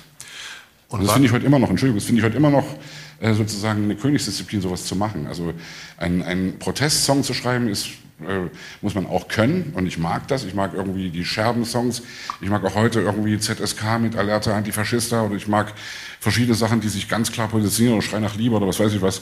Aber am Ende ist auch so ein Ding wie, ja, bei unserem Fahrradlied zum Beispiel, mein Fahrrad ist nicht lila, das macht mich gar nicht an. Es ist auch nicht braun, weil ich braun nicht leiden kann. Mhm. Und wenn das Kinder hören, dann, dann denken die äh, was anderes, als wenn das Erwachsene hören. Und du merkst eben, das ist ein kleines politisches Statement, ohne zu sagen, fickt euch, ihr scheiß Nazis, obwohl ich das auch wirklich gern sagen würde. Aber nee, es ist doch viel charmanter zu sagen, hey, ich kann braun nicht leiden. Und damit äh, sagst du eigentlich dasselbe und das finde ich Oder gut. wo, ne, wie Rammstein es machen, wo mein Herz schlägt links. Ja, ja. Ähm, wie war das damals aber in, vor Prinzen sozusagen in der DDR noch? Wovon hast du gelebt oder habt ihr gelebt dann? Also ihr wart... Wir waren schon Musiker und haben da auch gut Geld verdient, ja. Hießt ihr, ne? Das war euer Name? Ja, und wir waren vor allem a cappella unterwegs, das heißt, wir hatten keine Technik. Äh, und ihr seid in Dorfseen aufgetreten? Überall, in kleinen Clubs, in kleinen Mini-Theatern äh, teilweise zur Messe. Wir hatten dann irgendwie einen Typen kennengelernt, der uns zur Leipziger Messe äh, wirklich vor irgendwelchen Geschäftsleuten, ja, mit unserem selbst komponierten Ich bin der Schönste aus DDR. Wir haben jetzt auch viele Covers gesungen. Wir haben Beatles und Stones und Kings. Wir haben My Generation von The Who gesungen, a cappella, ja, was auch total schräg war. Aber wir haben da eben wirklich immer so 20-Minuten-Blocks gehabt und haben dann während der Messe an einem Abend irgendwie drei Auftritte gehabt und haben da jeden, also wir haben immer Geld verdient und weiß noch, als mein Vater damals mal meinen Kontoauszug sah, hat er gesagt, Junge, wo hast du das Geld her? Und das war so ein bisschen, wo ich, äh, wo ich dachte, irgendwas Kriminelles oder was weiß ich was. Nee, ich, äh, das war mein, mein erster, das erste Mal, wo ich meinem Vater sagen konnte, ja, ey, guck mal, ich kann damit auch Geld verdienen, weil mein Vater auch gezweifelt hat daran sozusagen. Und das heißt also, du, ihr konntet in der DDR schon von dem Musikmachen leben? Ja, ja. Und wie, also wir sind ja in Leipzig, ähm, Montagsdemos. Ich versuche gerade den, den, den Link dahin zu kriegen, kriege es aber gar nicht hin. Ähm, weil ihr wart damals Anfang 20, als das hier anfing.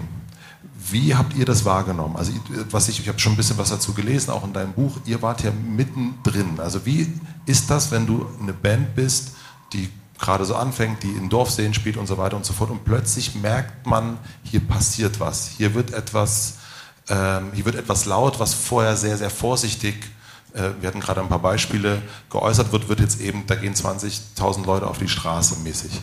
Ähm, es waren ja am Anfang viel weniger. Ja, ja am war, Ende waren es 20.000, glaube ich. Ne? Es waren am Ende noch viel mehr. Also an dem, also ich muss erst mal sagen, ich, also an dem 9. Oktober, der für uns Leipziger irgendwie das wichtigste Datum ist, weil das war wirklich der Tag, wo es entschieden war, sozusagen, dass, dass nicht äh, das, was auf dem Platz des himmlischen Friedens in Peking passiert ist, bei uns passiert. Weil wirklich die Leute da echt Angst hatten, dass an dem Tag scharf geschossen wird. Wenn du vorher da in der Zeitung gelesen hast, wenn du die Schulen haben ihren Schülern verboten, dahin zu gehen. In Firmen wurde gesagt, geht da nicht hin. Und ich war an dem Abend auch ich bin da nicht hingegangen. Ich war da und ich ärgere mich danach wahnsinnig drüber, weil das natürlich auch kein Ruhmesblatt ist. Ich war, am, ich war an dem 2. Oktober da und war auch schon zwei oder drei Wochen. Meine vierte Montagsdemo war, glaube ich, der 2. Oktober. Und da habe ich gesehen, wie die Polizei wirklich reinknüppelt und wie die Polizei die scharfen Hunde loslässt. Und es war total absurd, das war ganz grotesk. Das war, ich war mit Wolfgang, mit meinem Prinzenkollegen, Freund Wolfgang, äh, waren wir bei der Demo noch mit ein paar anderen Leuten, mit denen ich Musik studiert habe. Und dann hat, ich hatte damals einen Trabi, einen alten Trabi, und der stand in der Gottschedstraße, also wirklich gleich um die Ecke vom Ring oder ein paar Meter weiter. Und wir sind dann ein bisschen eher aus dem Demozug raus, an dem 2. Oktober. Und äh, irgendwie hatten wir dann die Idee, komm, wir fahren jetzt nochmal ins Zentrum rein. Ja? Und sind da reingefahren und waren tierisch viele Leute da. Ich glaube, an dem Tag waren es 5000 Leute oder so. Oder 10.000 Leute sogar oder 50. Ich weiß, es waren viel, viel mehr als vorher. Wuchs ja wirklich von Woche zu Woche an.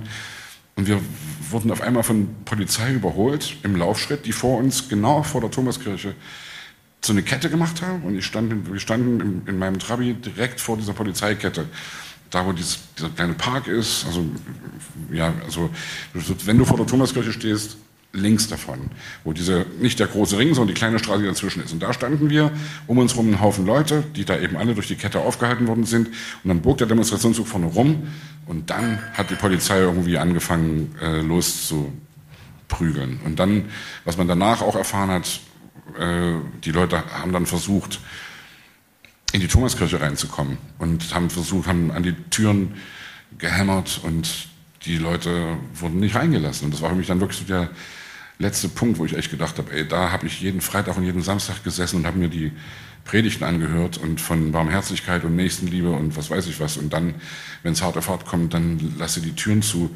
Das war für mich so ein Punkt, wo ich dann gedacht habe, das war so der Tropfen, der das fast dann zu Überlaufen brachte, mich zu verabschieden von der Institution Kirche.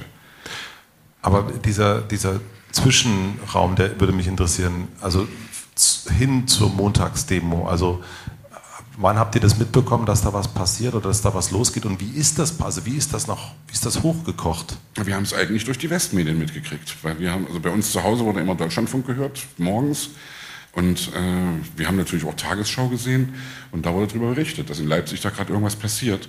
Und dann haben wir uns von Woche zu Woche näher herangetraut. Also wirklich bis zuerst mal nur so Zentrum mal gucken so, und dann hast du schon gesehen Polizei überall.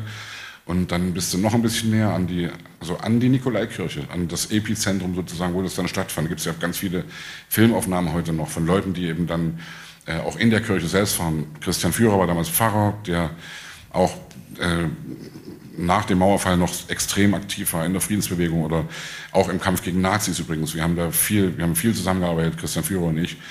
Und das war nicht ungefährlich, möchte ich sagen. Und, das, und wenn man heute irgendwie Leute hört, die sagen, na, ihr mit eurer friedlichen Revolution, das war ja auch ein ganz schöner Spaziergang und bla bla bla. Nee, war es nicht. Also, weil das war wirklich gefährlich. Und ich war, um es mal ganz platt zu sagen, ich war zu feige, am 9. Oktober hinzugehen. Und, und äh, erzähle das aber eben heute auch gern, um genau zu sagen, hey, dass die Leute, die da waren, waren echt mutige Menschen, die sich dahin getraut haben. Warum war das in Leipzig? Ich glaube, das, ist, also das hat auch was damit zu tun, warum ich heute Leipzig so, so eine coole Stadt finde, weil Leipzig eine Geschichte hat. Und ich will jetzt nicht gegen Dresden ballern oder so, noch gegen, gegen andere sächsische Städte oder gegen andere Städte überhaupt, aber sagen wir so, Leipzig, Köln und Hamburg, das sind so drei Städte, die Handelsstädte waren. Also Hamburg natürlich sowieso durch, durch äh, den Hafen. Ja. Und damals äh, Lieblingszitat von Karl, äh, von, von, von Karl Lagerfeld, der mal sagte irgendwie bei, bei Biolek, meine Mutter war ganz cool. Meine Mutter hat mir damals gesagt, Karl, vergiss nicht, Hamburg ist das Tor zur Welt, aber eben nur das Tor. Und das fand ich irgendwie ein ganz kluger Satz. Und das stimmt auch wirklich, weil Hamburg war natürlich bis zur Erfindung von Passagierflugzeugen war Hamburg das Tor zur Welt, weil da konntest du nach Amerika, da konntest du irgendwie in die andere Welt. Und Leipzig und auch Köln waren immer so Knotenpunkte und Messestädte und weltoffene Städte. Dresden war immer Residenzstadt. Chemnitz war immer Arbeiterstadt. Und ich meine das nicht abwertend, aber natürlich merkst du auch heute noch, hey, bei uns hat Pegida schwer gehabt. Bei, bei uns, äh, wir haben Leipzig Zeit Courage, wir haben ganz viele Bündnisse, wir haben Leipzig einen Platz, wir haben viele Leute, die sich einfach dagegen wehren. Und das wirklich äh, parteiübergreifend, vereinübergreifend, mit Kirchen auch, die eben dann sagen, nee, wir wollen das hier nicht haben. Und das, äh, also Pegida wäre bei uns nicht möglich gewesen. Ich erinnere mich daran, dass die das versucht haben einmal. Und dann waren hier, zack, 30.000 Leute auf der Straße und haben gesagt, euch wollen wir hier nicht haben. Und dann wurde es auch nicht mehr versucht. Und dass es jetzt langsam ein bisschen bricht. Und dass ich jetzt, wie gesagt, letzten Montag gerade ja. so wirklich schockiert war, was ich da gesehen habe. So richtig hardcore böses Zeug, böseste Sprechchöre, irgendwie kuriose Fahnen, irgendwie, wie war das eine Ding? Warte, das muss ich mal raus, ich bin fotografiert. Also eine Fahne, unglaublich. Das war wirklich äh, ein Spruch, wo ich gedacht habe, Gottes Willen, ey, was geht hier ab? Kleinen Moment, bitte. Hier, warte. Und da steht drauf, das ist eine Fahne von den, von den sogenannten Freien Sachsen. Ich sage es mal auf Sächsisch. Hüte dich vor Sturm und Wind und Ossis, die in Rage sind. Und das ist wirklich so eine Fahne, also in, in, in dieser äh, äh, altdeutschen Schrift und mit einem Sachsen-Emblem und mit irgendwelchen Leuten drauf. Das ist schon ein Faktor. Hüte dich vor Sturm und Wind und Ossis, die in Rage sind. Ei, ei, ei. Und das, wie gesagt, ich will das, also mir sagen das ja auch oft Leute, wenn ich so Leipzig so feature, wenn ich sage, hey, Leipzig ist wirklich irgendwie, wir, wir haben das besser im Griff als andere Städte. Und wir haben, natürlich ist es allgemein in den Großstädten äh, einfacher, damit klarzukommen. Und, und irgendwie, äh, also wenn, sobald du aus flache Land kommst, ist es schon schwierig. Wenn du nach Wurzen gehst, wenn du nach Geithain gehst oder wenn du auch in Plauen oder in Zwickau oder in Bautzen, das ist was anderes. Da hast du ein anderes Straßenbild, da hast du ein anderes Stadtbild und äh, ich will also, ich glaube, dass Leipzig da immer noch eine ganz gute. Also das heißt, die Montagsdemos sind hier gestartet, weil das in der DNA dieser Stadt drin ist. Damals meinst du? Hm? Ja, glaube ich schon, dass, dass, dass, dass die Leute in Leipzig immer äh, also Leipzig ist eine Bürgerstadt. Mhm. Die, sich, die Leute haben sich gekümmert. Die Leute, äh, hier, hier gibt es diese Art auch von Obrigkeitshörigkeit, die es eben in Residenzstädten gibt. Also das ist der König. Und es ist heute auch noch ein bisschen so, wenn du in Dresden bist. Und ich mag Dresden wirklich sehr, möchte ich sagen. Ich habe viele Freunde irgendwie, gerade in der Neustadt, kenne viele Läden da und bin da gern. Aber es gibt trotzdem einen großen Unterschied zwischen Leipzig und Dresden. Es gibt, den, es gibt einen Spruch, die drei, äh, der schon alt ist, die drei sächsischen Städte, die drei großen sächsischen Städte. In Chemnitz wird wird das Geld erarbeitet, in Leipzig wird damit gehandelt und in Dresden wird es ausgegeben. Und das ist schon, da ist viel Wahres dran. Geschichtlich. Und ich glaube, das ist wirklich auch die Erklärung sozusagen, warum äh, Leipzig so eine wache Stadt ist. Ja. Wo warst du am 9.11.? Am 9.11. war ich im, hier gleich um die Ecke, im Akademikerkeller, äh, also wo Kabarett stattgefunden hat, wo viele Freunde von mir irgendwie da der Bruder von Tobias hat da irgendwie in der Band gespielt und äh, ich kannte da Manon Strache und Andreas Peschel und, und äh, Christian Becher und viele Leute von dem Team. Und das war damals so ein Ding, wo du nachts auch noch hin konntest, wenn eigentlich die Kneipen schon zu waren. Und das war immer so ein Geheimtipp, dass du, wenn die Leute kanntest, du konntest da in dem mhm. Keller, konntest du bis drei Uhr irgendwie dein Ding machen. Und wir waren damals, das, äh, hab, ich habe mir die Vorstellung angeguckt von den Akademikern, also die Kabarettprogramm, und das Novum war damals, eben Anfang November, dass da, wie es damals schon hieß, der deutsche Fernsehfunk, also der Nachfolger des DDR-Fernsehens, die waren mit Kamera und Licht da und wollten das Ding mitschneiden, was damals wirklich ein Novum war, weil Kabarett immer irgendwie eine Nischenkultur war, die auch immer auch kritisch war und die sozusagen in den Medien nichts zu suchen hatte. Und das war sozusagen so ein Zugeständnis, dass die gesagt haben, die Leute, ja, jetzt machen wir hier ein bisschen Glasnost und Perestroika und jetzt machen wir hier ein bisschen Öffnung und jetzt dürfen eben, darf Kabarett auch äh, stattfinden in den Medien, im Ostfernsehen. Und wir haben uns an dem Abend schon gefragt, ob das, weil die Zeit so schnelllebig war, ob das, was an dem Abend die Gags sind, ob das dann sechs oder acht Wochen später, wenn das ausgestrahlt werden würde, überhaupt noch aktuell ist. Ja, und die Frage hat sich dann irgendwann erledigt, weil dann kam irgendjemand an und sagte, ey, habt ihr gehört, was in Berlin los ist? Und da war eben Mauerfall. Und da war dann klar, hey, schönes Zeitdokument aufgenommen, aber natürlich, also ich, ich habe ja damals auch bei meinen Texten, die ich geschrieben habe, wir haben wirklich teilweise wöchentlich äh, oder täglich irgendwas geändert. Wir haben irgendwelche, irgendwelche Worte, irgendwelche Sachen. Da war auf einmal Honecker war nicht mehr da, Krenz war da. Äh, wir haben ein Schmählied gegen Karl Eduard von Schnitzler gemacht, irgendwie. Äh, wir haben damals auch, äh, zum Beispiel der Betriebsdirektor, ein Lied, das auf die erste Prinzenplatte kam, haben wir damals auch schon gesungen, was damals auch voll den Nerv der Leute getroffen hat. Aber wir haben eben immer teilweise wirklich die Texte verändert. Wir haben, ich hatte ein Lied auch, denke ich an Deutschland in der Nacht, fühle ich mich so alleine, dann bin ich um den Schlaf gebracht, genau wie Heinrich Heine. Und dann irgendwie die, äh, da Strophen gemacht, die eben irgendwas mit dieser friedlichen Revolution zu tun hatten. Und den Text dann sogar irgendwie auf dem Augustusplatz oder damals noch Karl-Marx-Platz, da war so ein Litfaße, konnte man Sachen ranpinnen, äh, dann habe ich den Text daran gepinnt. Und den Text habe ich dann immer wieder verändert, weil es immer wieder was anderes war. Und irgendwann wurde dann zwei Jahre später ein Europalied draus, wo ich dann denke ich an Deutschland in der Nacht, fühle ich mich gar nicht wohl, dann bin ich mir Schlaf gebracht, genau wie Helmut Kohl. und dann irgendwie, ja, egal. Aber auf jeden Fall, das war sehr schnelllebig und da ist sehr viel passiert und das war sehr spannend. Wir Aber wir reden die ganze Zeit hier, Opa erzählt vom Krieg, Nein. finde ich auch doof.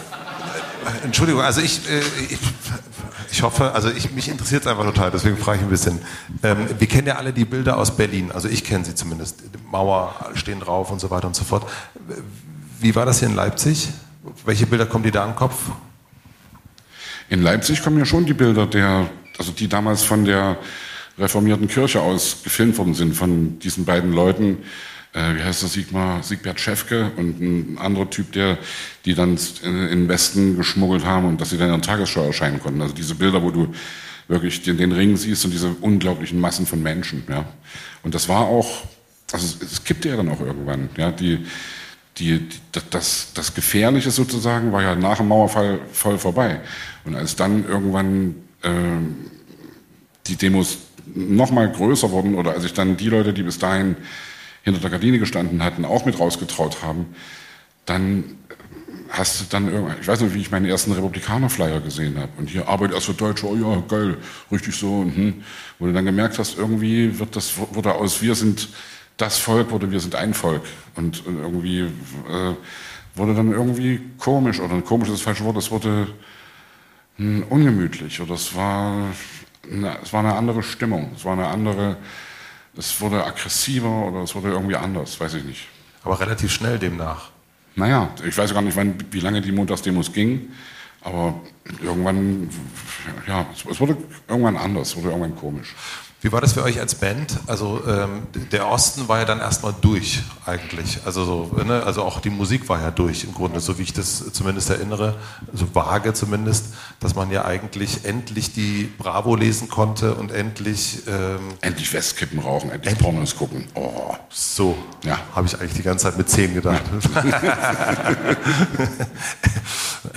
Was, war, was, war die, was waren die Kippen von damals? Caro oder was war das? K äh, Kabinett, Kabinett, F6. F6. Club war, war für 4 Mark mhm. und Kabinett F6 und Semper war für 3 Mark 20 und dann gab es noch Duett für 6 Mark.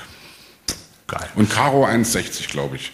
Caro waren die, die wirklich, wo dir alles weggeflogen ist, wo du irgendwie was tierisch hartes Zeug Richtig war. schön geballert. Ja. Ich weiß, es sind jetzt äh, zwei Ü30-Jährige, die über den Krieg reden gerade, aber was hast du dir von deinem äh, Begrüßungsgeld gekauft? Ich weiß es ehrlich gesagt nicht mehr genau. Ich weiß es wirklich nicht mehr genau. Äh, nee, habe okay. keine Ahnung mehr. Gut. Ähm, also wie war das für euch als Band? Dieses, ähm, der, die Wende kommt und man interessiert sich eben für ähm, Kippen und Pornos und äh, nicht mehr für Herzbuben, außer sie kommt aus Wild. Ja, es ging ja, eigentlich ging es ja allen Ostbands so, dass die äh, nicht mehr gefragt waren, weil auf einmal konnte man eben, äh, was weiß ich, auf einmal hat Heinz-Rudolf Kunze, Ulla Meinecke, Rio Reiser, äh, Herbert Grönemeyer, die haben dann auf einmal gespielt und dann war eigentlich alles, was, was einheimische Musik war, eben Ostmusik war, war nicht mehr gefragt. Und das war vor allem für die richtig etablierten Bands, war das echt ätzend, ja, weil die immer gewohnt waren, dass sie einen Fanstamm hatten, die immer gekommen sind. Die, ich weiß, Tobias hat damals eine Band gehabt, die hießen Armo und die Kids. Und ich war da immer schon, während ich auch bei der Armee war, durfte ich damals, ich war mal anderthalb Jahre in Weißenfels bei der Armee, was auch äh, ätzende Zeit war und, und wirklich verlorene Zeit. Aber während wir da eben, wenn ich Urlaub hatte, bin ich immer mit zu Amor und die Kids, das war Tobias Band, mit zu den Konzerten, durfte da auch mit Trommeln bei einem Lied und durfte mal irgendwie eine zweite Stimme singen und so. Und das war für mich so ein Anker, so ein schönes Ding. Und dann, als, die, äh, als das vorbei war, als, als die Mauer gefallen war, war irgendwann ein Konzert, ich glaube in Radebeul, mhm. wo die hingefahren sind, Open Air, und da war kein Schwein. Da war keine Sau da. Da war wirklich irgendwie gesagt, ja, wir fahren jetzt wieder nach Hause.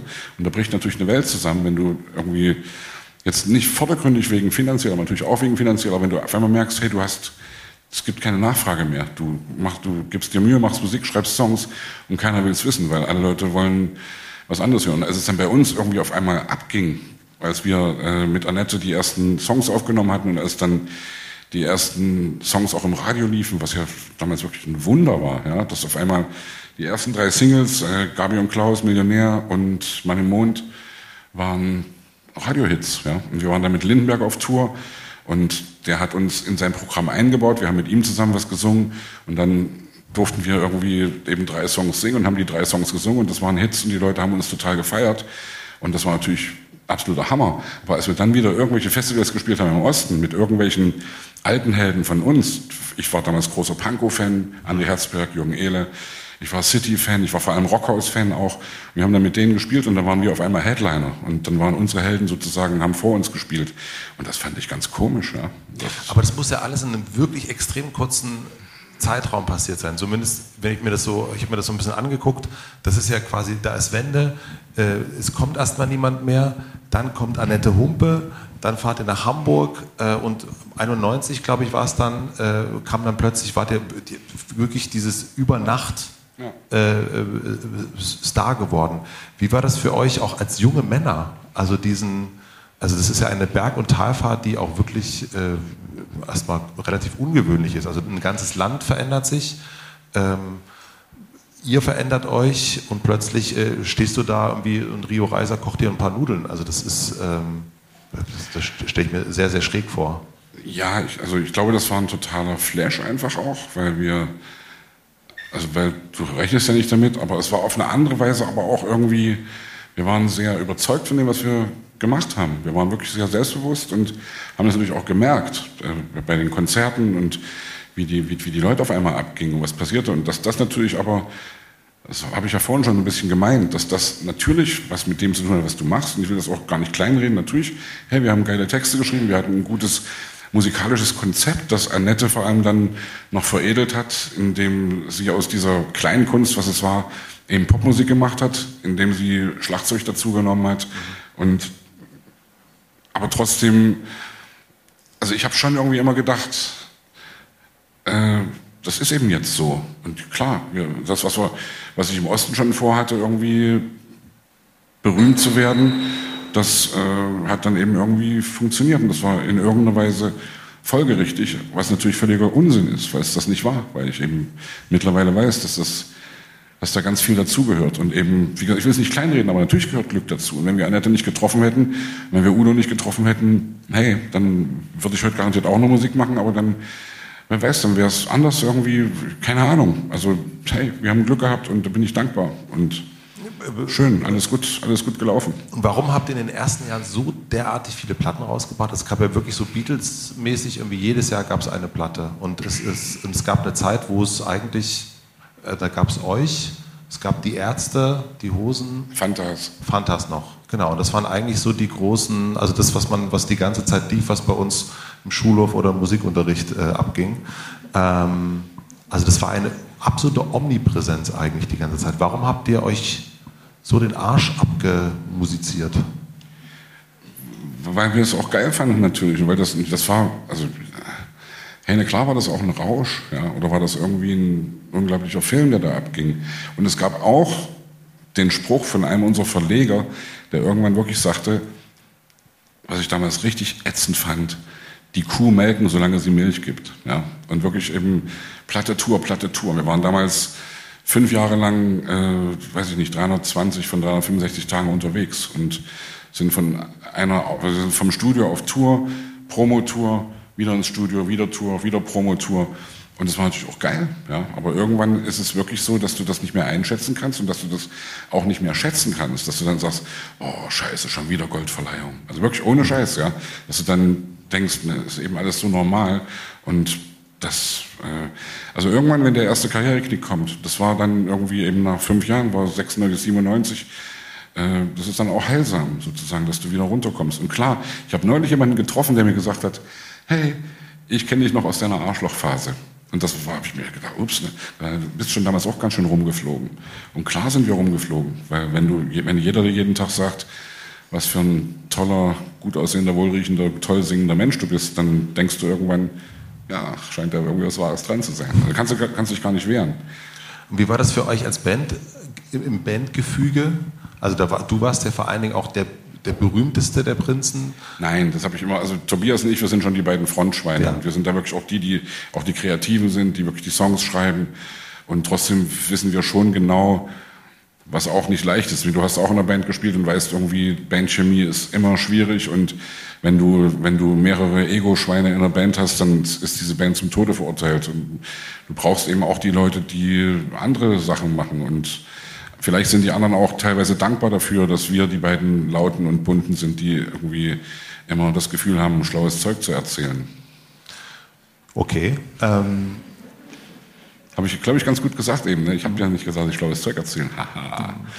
ich überlege gerade, weil du hast gerade gesagt, geflogen.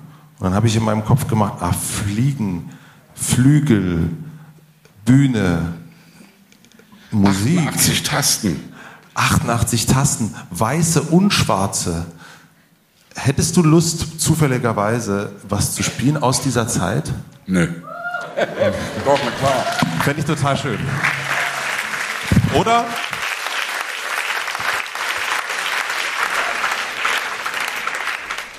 Ups.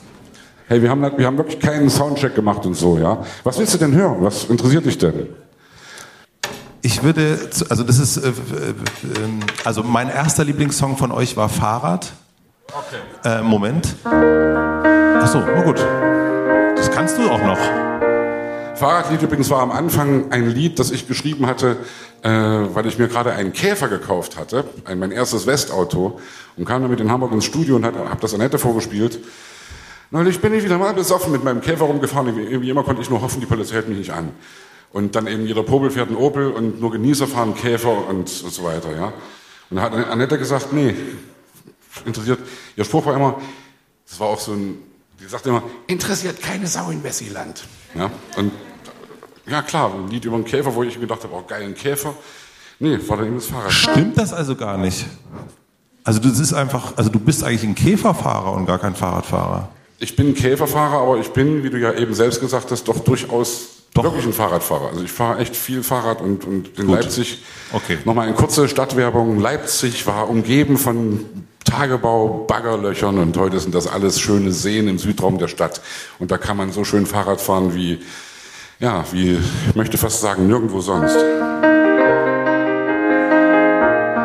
Neulich bin ich mit 120 auf meinem Fahrrad rumgefahren. Und wie immer konnte ich nur hoffen, die Polizei hält mich nicht an.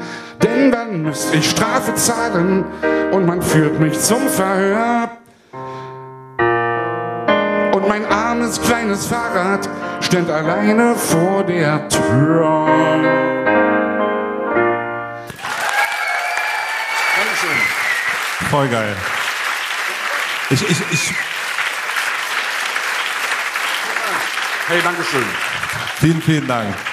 Ich habe, also, ich, ich hätte noch zwei Wünsche, wenn es okay ist.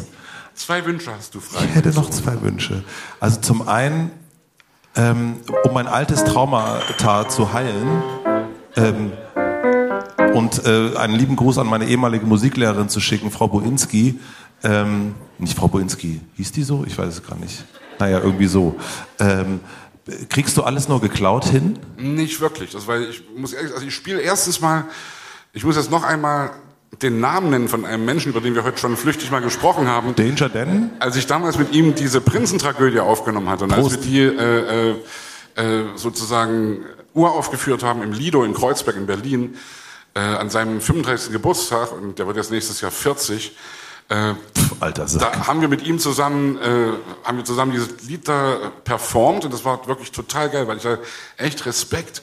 Ganze Lido war voll mit jungen, schönen Antilopen-Gang Danger Dan-Fans und ich komme dann da an und wir haben das Lied zusammen gesungen, es ist echt gut angekommen und dann sagte Daniel, hey, jetzt wünsche ich mir mal noch irgendwie ein Lied, äh, kannst du Fahrradlied? Und das spiele ich wirklich manchmal und das ist das einzige Prinzenlied, das ich wirklich äh, spiele. Also ich spiele keine, ich fände das irgendwie unanständig, dass hier Prinzen-Hits Find ich gut. Ja, Da, ähm, dann habe ich noch, mach doch mal was Ak- Aktuelles. ja, das kommt, ich, später habe ich noch einen, Du hast einen Spannungsbogen auf. Ich habe, du hast mir den ja heute schon das ein oder andere Mal vielleicht auch schon kaputt gemacht, lieber Sebastian, aber ist ja nicht so schlimm. Ähm, zumindest der dritte Wunsch, da haben wir schon drüber geredet gerade. Also vielleicht, es ist vielleicht vermessen, aber ich fand, als ich den Song entdeckt habe, den so lustig. Der schönste Junge der DDR. Ach so. naja, wie Also gesagt, im Rahmen der Möglichkeiten vielleicht. ich glaube, ich krieg das hin. Wir machen noch mal eine klitzekleine Pause. Mein heutiger Werbepartner ist Lautsprecherteufel. 1979, meinem Geburtsjahr, in Kreuzberg gegründet, steht Teufel bis heute für hochwertigen und bezahlbaren Sound. Bei Teufel bekommt ihr ausgezeichnete In-Ear-Kopfhörer, Heimkinoanlagen, Soundbars, Smart Speaker und Stereo-Lautsprecher und alles entwickelt hier in Berlin. Musik spielt für mich schon immer eine ganz, ganz große Rolle. Und gerade ausgewogener Klang ist essentiell für mich. Ich kann mir einen guten Song nicht einfach nur so auf dem Handy-Lautsprecher anhören. Das spüre ich dann nicht. Ich brauche guten Sound und den gibt's bei Teufel. Die Teufel-Kopfhörer gibt es unterwegs, wenn ich durch die Stadt jogge und Podcast höre, wenn ich draußen im Park oder in der Natur bin mit Freunden oder Familie, wir zusammen ein bisschen Musik hören, dann begleiten uns die Bluetooth-Speaker von Teufel. Die sind sehr, sehr kraftvoll im Klang und da kann man nicht nur Singer-Songwriter-Mucke hören, sondern eben auch das neue Album von Kanye West. Das klingt da nämlich auch richtig, richtig gut. Schaut unbedingt mal auf teufel.de vorbei. Da findet ihr den richtigen Sound für euer Leben. Den Link findet ihr wie immer auch in den Shownotes. Vielen Dank an meinen Werbepartner Lautsprecher Teufel für die Unterstützung. Und nun zurück zu Sebastian Krumbiegel. Ja, weil ich bin ja sozusagen auch, äh, bin ja nach wie vor ein kreatives Köpfchen und habe ja, ich schreibe ja äh, eigentlich permanent. Und wir haben vorhin ja über äh, über Leute gespr- gesprochen, wie die schreiben. Du hast von Hip-Hopern erzählt, die irgendwie, was weiß ich, permanent irgendwie nur am Aufschreiben sind. Bei mir ist das ja ähnlich, dass ich wirklich immer Sätze oder irgendwelche Lines irgendwie mir aufschreibe und dann mich natürlich auch wirklich äh, weiß, dass es, dass ein Song sich nicht von alleine schreibt, sondern du musst dich eben hinsetzen und sagen, jetzt mal ganz hart gesagt, ich arbeite jetzt und ich mache jetzt irgendwie, äh, ich möchte jetzt gern kreativ sein, ich möchte jetzt gern schrei äh, schreiben und möchte nicht drauf warten, bis die Muse vorbeigeflogen kommt und mich küsst. Also, also solche Leute wie, was weiß ich, irgendwie Nick Cave, die haben ein richtiges Büro, wo ein Klavier steht und ein Zettel und ein Stift oder ein Computer und dann geht er eben früh um neun in, hin und sagt irgendwie, ich schreibe jetzt hier irgendwie vier Stunden Zeug. Oder auch, was weiß ich, äh, Heinz Strunk habe ich jetzt gehört im Podcast bei Jan und Olli, bei Schulz und Böhmermann und äh, der eben auch gesagt hat, klingt nicht so romantisch, aber am Ende muss man schon sagen, hey, es ist auch Arbeit und du musst dich eben einfach hinsetzen. Und klar ist die Gelegenheit, einen geilen Song zu schreiben, oder die Möglichkeit, oder die, ja, die Möglichkeit, einen geilen Song zu schreiben, ist geiler, wenn du erstmal überhaupt anfängst zu schreiben. Wenn du nicht anfängst zu schreiben, hast du nicht die Chance, wa- was Gutes hinzukriegen. Wie machst du das? Also wie kann ich mir so ein, so Krummbiegel... Ich nehme tierisch viele Drogen und dann fange ich an. Geil! Schluck Wasser? Ja, jetzt habe ich übrigens doch irgendwie, hätte ich doch, ich habe hab vorhin ein Bier getrunken und denke immer irgendwie, nee, wenn man nicht allzu viel dummes Zeug reden will. Aber vielleicht habt ihr ja hier auch Wodka reingetan.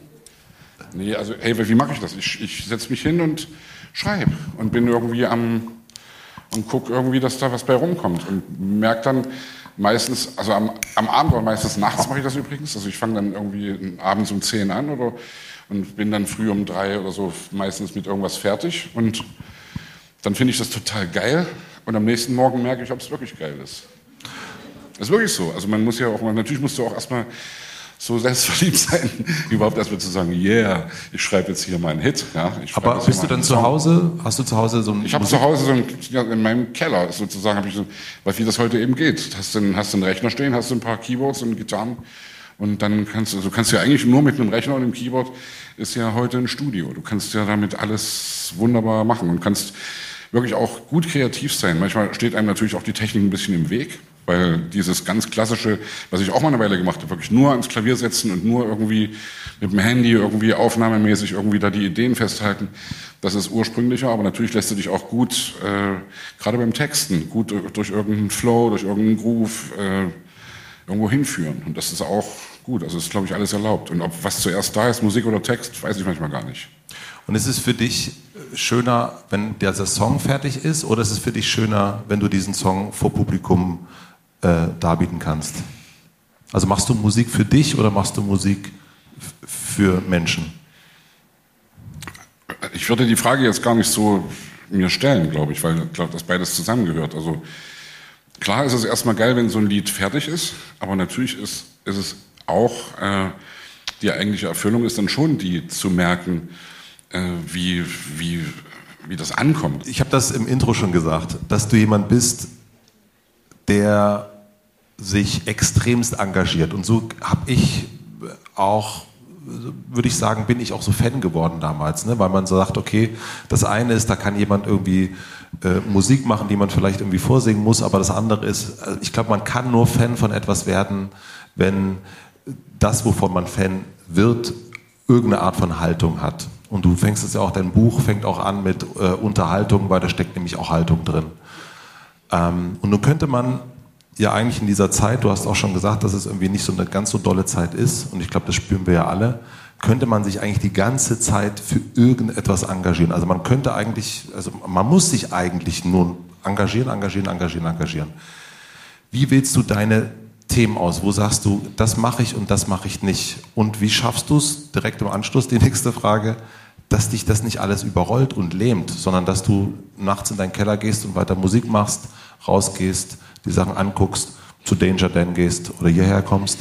Ähm, Prost. Äh, also, wie wählst du deine Themen, wofür du dich engagierst und wie schaffst du es, dass dich das nicht überrollt? Ja, die Themen sind eigentlich zu mir gekommen. Oder das, also am Ende, das, wo wir vorhin schon waren, mit politisch angeknipst werden, während der 89er Zeit und dann eben mitkriegen, was auf einmal alles abgeht und was auf einmal Anfang der 90er Jahre passiert mit, äh, was weiß ich, mit Rostock-Lichtenhagen und mit Hoyerswerda und mit Mölln und Solingen und dem ganzen Scheiß. Und dass du dann wirklich irgendwann denkst, wir haben ja auch immer, also wir haben in den Texten ja auch immer irgendwie äh, versucht, da irgendwie Stellung zu beziehen. Bombe, ja. ja. Bombe, ja, oder, oder auch, äh, ja, wir haben verschiedene Songs, wo wir, wo, wo wir die, die Themen ansprechen. Und gerade das Thema, ja, das Thema, sich gegen Neonazis zu stellen, was ja schwer ist. Also ich, ich versuche ja immer zu sagen, dagegen sein ist irgendwie einfacher als, also es ist geiler für etwas zu sein, als gegen etwas zu sein. Also ich sage lieber irgendwie, ich bin für einen respektvollen Umgang, ich bin für eine multikulturelle Gesellschaft und ich bin für die Liebe und äh, natürlich kann ich auch sagen, ich bin gegen den Hass und natürlich hat das trotzdem immer, es ist immer in der negative Botschaften sind immer scheiße. Also klar musst du ganz klar sagen, fuck Nazis, finde ich, würde ich immer wieder sagen, wie gesagt. Aber es ist trotzdem auch richtig zu sagen, irgendwie, hey, äh, wir, wir mögen, lass doch einfach gut miteinander umgehen und lass doch respektvoll miteinander sein. Also das, und die Themen jetzt. Also wenn meine Themen, natürlich ist das irgendwie ein Hauptthema, was ich, wo ich, was ich auch dann in, im Laufe der Jahre irgendwie weil dann kriegst du natürlich Anfragen dazu. Ich habe jetzt wieder eine Anfrage gehabt von Maischberger irgendwie. Können Sie sich prinzipiell vorstellen, weil ich habe da schon zweimal gesessen, glaube ich. Oder bei Britt Illner, weiß ich gar nicht. Aber jetzt war die Anfrage von, von Ich verwechsel die auch immer. Naja, ist ja auch, also ich habe nur gesagt, das Thema muss passen, natürlich, und äh, und die Runde muss auch passen. Ich habe gesagt, ich setze mich nicht mit irgendwelchen Nazis in eine Runde. Ich setze mich nicht mit irgendwelchen, ich will denen kein, keine Bühne geben und möchte das nie unterstreichen. Ich habe einmal bei mit Frank Gauland. Blasberg gesessen. Mit Gauland. Zusammen mit Gauland. Und das war ätzend. Das war echt, und da war noch, noch war dabei äh, Strunk, die, dieser Bildjournalist, der auch irgendwie, ich will, ich will den nicht mit Gauland in einem Atemzug nennen, aber Gauland ist, wie wir alle wissen, ein Reptiloid. Wir hatten das gleich nochmal gesagt. Ich überleg gerade. Ja, wer hat das nochmal gesagt? Prost. Ja, aber Prost. Nein, das war schräg, weil das war zum Beispiel so, da war noch Anja Reschke dabei, die Panoramamoderatorin und äh, Katrin Göring-Eckardt, glaube ich. Und das war kurz nach meinem ersten, haben wir vorhin kurz gesprochen, nach meinem ersten Hardcore-Shitstorm, den ich damals gekriegt habe hier in Leipzig, also durch eine Situation hier bei einer Anti-Nazi-Demo in Leipzig. Und ja, und ich wollte, wollte sozusagen die Sendung dafür nutzen, auch das irgendwie klarzustellen, ja. Weil da ging es um die Silvesternacht von Köln und es war irgendwie total ätzend. Es war die Nacht übrigens der Abend, an dem irgendwie 100 Neonazis äh, die Wolfgang-Heinze-Straße überfallen haben in Konnewitz. Und wir standen da vor der Thomaskirche mit dem Banner irgendwie Willkommen in Leipzig und da kommt ein Typ auf mich zu und fragt, also so ein Kameramann mit äh, eben Mikrofon, und warum, warum stehen Sie hier, wo ich gesagt habe, ich stehe hier, weil ich Leipzig eine weltoffene Stadt ist und weil wir das den Leuten sagen wollen und weil wir äh, uns gegen Nazis stellen. Und das war eben groteskweise genau der Abend, wo fast zeitgleich dieser unglaubliche Überfall in Konnewitz stattgefunden hat. Ja. Und dann kam die nächste Frage von dem Typen, der sagte, und das war Anfang 2016, lassen Sie die Ereignisse der Kölner Silvesternacht diesbezüglich nicht umdenken, weil ich eben gesagt habe, Refugees Welcome und irgendwie unsere Botschaft und so. Und da war ich natürlich erstmal auch genervt und versucht dann trotzdem Profi zu bleiben, aber habe dann eben mich dazu hinreißen lassen, hätte erstmal sagen müssen, hey, was da passiert ist, und das wusste ja damals noch keiner, das war glaube ich am 11. oder 12. Januar und Silvester war noch nicht mal zwei Wochen her. Und damals war das ja, hat sich ja keiner getraut, was drüber zu schreiben, weil keiner wusste genau, was da wirklich passiert war. Natürlich hätte ich erstmal sagen müssen, hey, jeder, der da irgendwie übergriffig geworden ist, gehört bestraft und völlig egal. Ich habe eben gesagt, es ist egal, wo du herkommst. Äh, du bist also, äh, wenn viele betrunkene junge Männer zusammenkommen, passieren schlimme Dinge. Und das ist mir dann so ausgelegt worden im Netz, weil das auch ein kleiner Schnipsel war, nur von einem Interview, dass ich eben, was weiß ich, Vergewaltigungsbefürworter bin und dass ich das irgendwie alles geil finde, was da stattgefunden hat und so. Und das hat mich damals echt fertig gemacht, weil ich wirklich, weil auf einmal irgendwie über Social Media Damals wusste ich noch nichts von, von Bots und von irgendwelchen Echokammern und so, wie die Mechanismen im Netz wirklich funktionieren. Wenn du wirklich dann das Gefühl hast, also meine, meine Bandkollegen riefen mich an und sagten, was hast denn du erzählt, was hast denn du erzählt, wir kriegen hier einen Haufen Mails und wir verbrennen alle unsere Prinzenplatten und irgendwie so richtig hardcore, ja. Und da habe ich echt gedacht, ey, fuck, das äh, war der, die, die erste, der, das erste Erlebnis mit dem, mit dem was, wovon Frau Merkel sagte, dass es Neuland ist. Was ich ja nach wie vor einen guten Spruch finde, weil das Internet wird immer Neuland bleiben, weil wir, es wird sich immer weiterentwickeln und wir müssen, es wird immer ein gegenseitiges Rumgehechel sein, wer zuerst was sperrt und wer zuerst irgendwie was knackt und crasht und da werden wir immer, wird immer ein Kampf bleiben. Und dass, dass, dass die Sachen, die im Netz digital stattfinden, genauso bewertet gehören oder am Ende auch bestraft gehören, wie die Sachen, die im, die, die im analogen Leben stattfinden. Das müssen wir auch erst alles lernen. Ja? Und viele Sachen, die da stattfinden gerade, also wie man sich eben wirklich radikalisieren kann dadurch, und da muss, muss ich mir auch in meiner Bubble genauso auch vorwerfen lassen, dass ich da auch äh, eben nur meine Leute habe. Wenn du auf Twitter eben Leuten folgst, dann liest du eben am Ende nur das, was du lesen willst. Ja?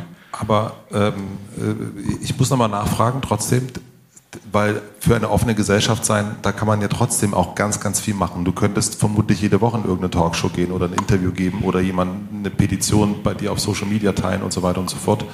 Und dennoch habe ich das Gefühl, du hast so deine Themen, ähm, das habe ich noch nicht ganz verstanden, welche Themen du wirklich wählst, wo du sagst, das ist mein Thema und warum du das wählst. Ähm, und warum du eben manche Sachen dann eben nicht machst. Also was so deine Kriterien sind, etwas auszuwählen. Kann ich gar nicht so genau sagen. Natürlich gibt es manchmal so, da gab es auch schon Sachen, dass irgendwie mich Leute angeschrieben haben, irgendwie, äh, wir wollen für, für unsere Schule eine neue Turnhalle bauen, hast du mal 20.000 Euro, so mhm. ungefähr. Ja. Und das ist natürlich dann schwierig, wo du sagen musst, nee, äh, habe ich nicht. Und äh, ich kann versuchen, dich da irgendwie weitervermitteln. Also ich versuche wirklich alles zu beantworten und kriege manchmal wirklich auch Anfragen, wo ich dann einfach auch sage, nö, das ist nicht mein Thema. Also zum Beispiel? Vor dem Ukraine-Krieg, lange vor dem Ukraine-Krieg, das ärgert mich im Nachhinein auch, habe ich eben bei irgendeiner Demo kamen Leute zu mir und haben gesagt, ja, wir wollen auf die Situation in der Ukraine irgendwie aufmerksam machen, wo ich auch gesagt habe, du, das ist nicht mein Thema. Das ist, äh, habe ich nichts zu sagen, weiß ich nicht, ja. Aber was, es kam auch eine Anfrage jetzt, was ich gemacht habe, irgendwie die Schirmherrschaft für ein Bündnis in Leipzig gegen Depressionen äh, äh, zu übernehmen. Und wo ich dann sage, ja, da, ich habe einen Haufen Leute, die damit Schwierigkeiten haben. Ich kämpfe manchmal auch selbst damit, ohne das jetzt zu hoch hängen zu wollen, aber ich habe auch gerade während der Pandemie auch gedacht, ey, scheiße, du wirst irgendwie, du merkst, dass du traurig wirst und du merkst, dass, dass dir irgendwas fehlt und also es ist wichtig, dieses Thema äh, äh, zu unterstützen und zu enttabuisieren sozusagen. Ja. Und das ist, das ist dann eben, da bin ich dazugekommen, weil mich Leute angesprochen hatten. Aber wie gesagt, eigentlich sind meine Themen sind eigentlich wirklich natürlich gegen Nazis, gegen Antisemitismus äh, zu kämpfen, weil ich auch glaube, dass das wichtiger ist, dass uns das noch echt lange beschäftigen wird. Ich fürchte, wir sind da noch lange nicht am Ende, was gerade hier abgeht. Ramelow sprach jetzt irgendwie vom Beginn einer faschistischen Bewegung, die am Montagabend irgendwie die Straßen erobert. Und ich denke, dass er da nicht ganz Unrecht hat damit. Und deswegen versuche ich da immer nicht alarmistisch zu sein, aber ich denke auch dann, hey, ein bisschen Alarm ist, glaube ich, alerter Antifaschista ist ganz gut. Ja, brauchen wir gerade. Und aber wenn, wenn es dir dann nicht so gut geht wie in der Pandemie ähm, und ne, also es ist jetzt äh, auch in diesem Jahr, es wird ja eigentlich gefühlt immer mehr und die äh, tektonischen Platten, das schiebt sich alles übereinander. Ähm, wie schaffst du es eben nicht, also wie schaffst du es leicht zu bleiben? Weil das Gefühl habe ich trotzdem. Habe ich nicht. Ich habe am Anfang abgenommen während der Pandemie und dann bin ich auch wieder schwer geworden. Ja, ja. Der zweite. Nicht schlecht. Nein, aber du weißt, was ich meine, ja, ja, Sebastian. Nein.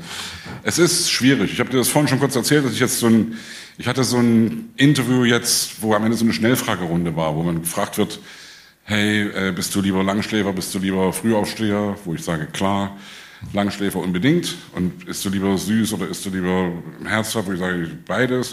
Und dann kam irgendwann die Frage, äh, Glas halb voll oder Glas halb leer? Und wo ich dann auch gedacht, wo ich gedacht, äh, dass ich immer irgendwie so ein Glas halb voll Typ war, der immer das positiv gesehen hat und dass mir das zurzeit einfach extrem schwerfällt. Ja, an verschiedenen Fronten, im wahrsten Sinne des Wortes und auch übertragen. Also was den Krieg betrifft, was irgendwie die Wirtschaftskrise betrifft, was äh, Umgang mit Geflüchteten betrifft, was irgendwie ja eben die ganze Nazi-Scheiße betrifft und was äh, sind so viele Sachen. Am Ende natürlich das äh, alles überschattende Thema, was mit dem Planeten passiert, wo ich auch immer sage, wo ich auch nach meiner Meinung suche, wenn ich, wenn ich, wenn ich letzte Generation Leute sich in Berlin auf die Stadtautobahn kleben sehe, sympathisiere ich erstmal damit, weil ich, das, weil ich die Idee richtig finde und auch die Idee, sich irgendwie an ein Bild zu kleben und damit die Aufmerksamkeit zu kriegen. Und dann denke ich natürlich auch, äh, ja, wenn ich gerade irgendwo hin will und da steht da einer und hat sich da hingeklebt, kotze ich auch in den Saal und finde das auch irgendwie doof. Aber trotzdem finde ich die Idee erstmal richtig. Ich finde richtig, dass die Leute laut sind, weil am Ende können wir alten Leute, sage ich das mal so, ich bin, wie gesagt, ich bin 56 und wer weiß, wie lange ich noch habe. Aber ich weiß auf jeden Fall, dass unsere Kinder noch länger leben und dass die die Scheiße ausbaden müssen, die wir hier gerade verzapfen. Und das ist schon irgendwie ein hartes Ding.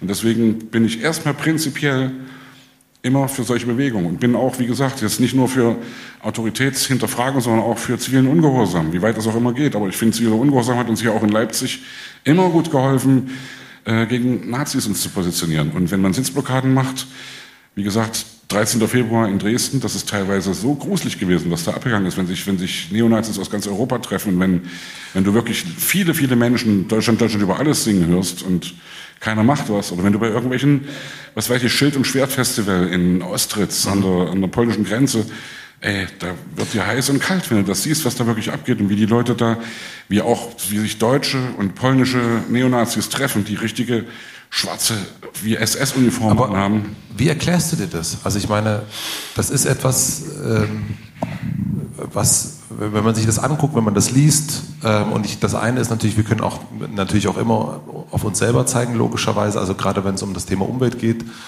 sind wir alle mitschuldig. Also jetzt in dem Moment sind wir mitschuldig. Äh, ähm, aber das Thema Faschismus, äh, Neonazis, die sind, das immer weiter nach rechts rücken. Äh, und da wird es natürlich, wird immer ganz oft auch schnell nach Sachsen geguckt. Ähm, aber man darf eben auch nicht vergessen, was jetzt in Niedersachsen los war bei der letzten Wahl. Also das ist, das ist ja ein allgemeines Rüberwandern. Und äh, wir werden so in Deutschland immer mehr zu einem gallischen Dorf, gerade wenn man so um sich ja. rumguckt. Wie erklärst du dir das, dass das passiert?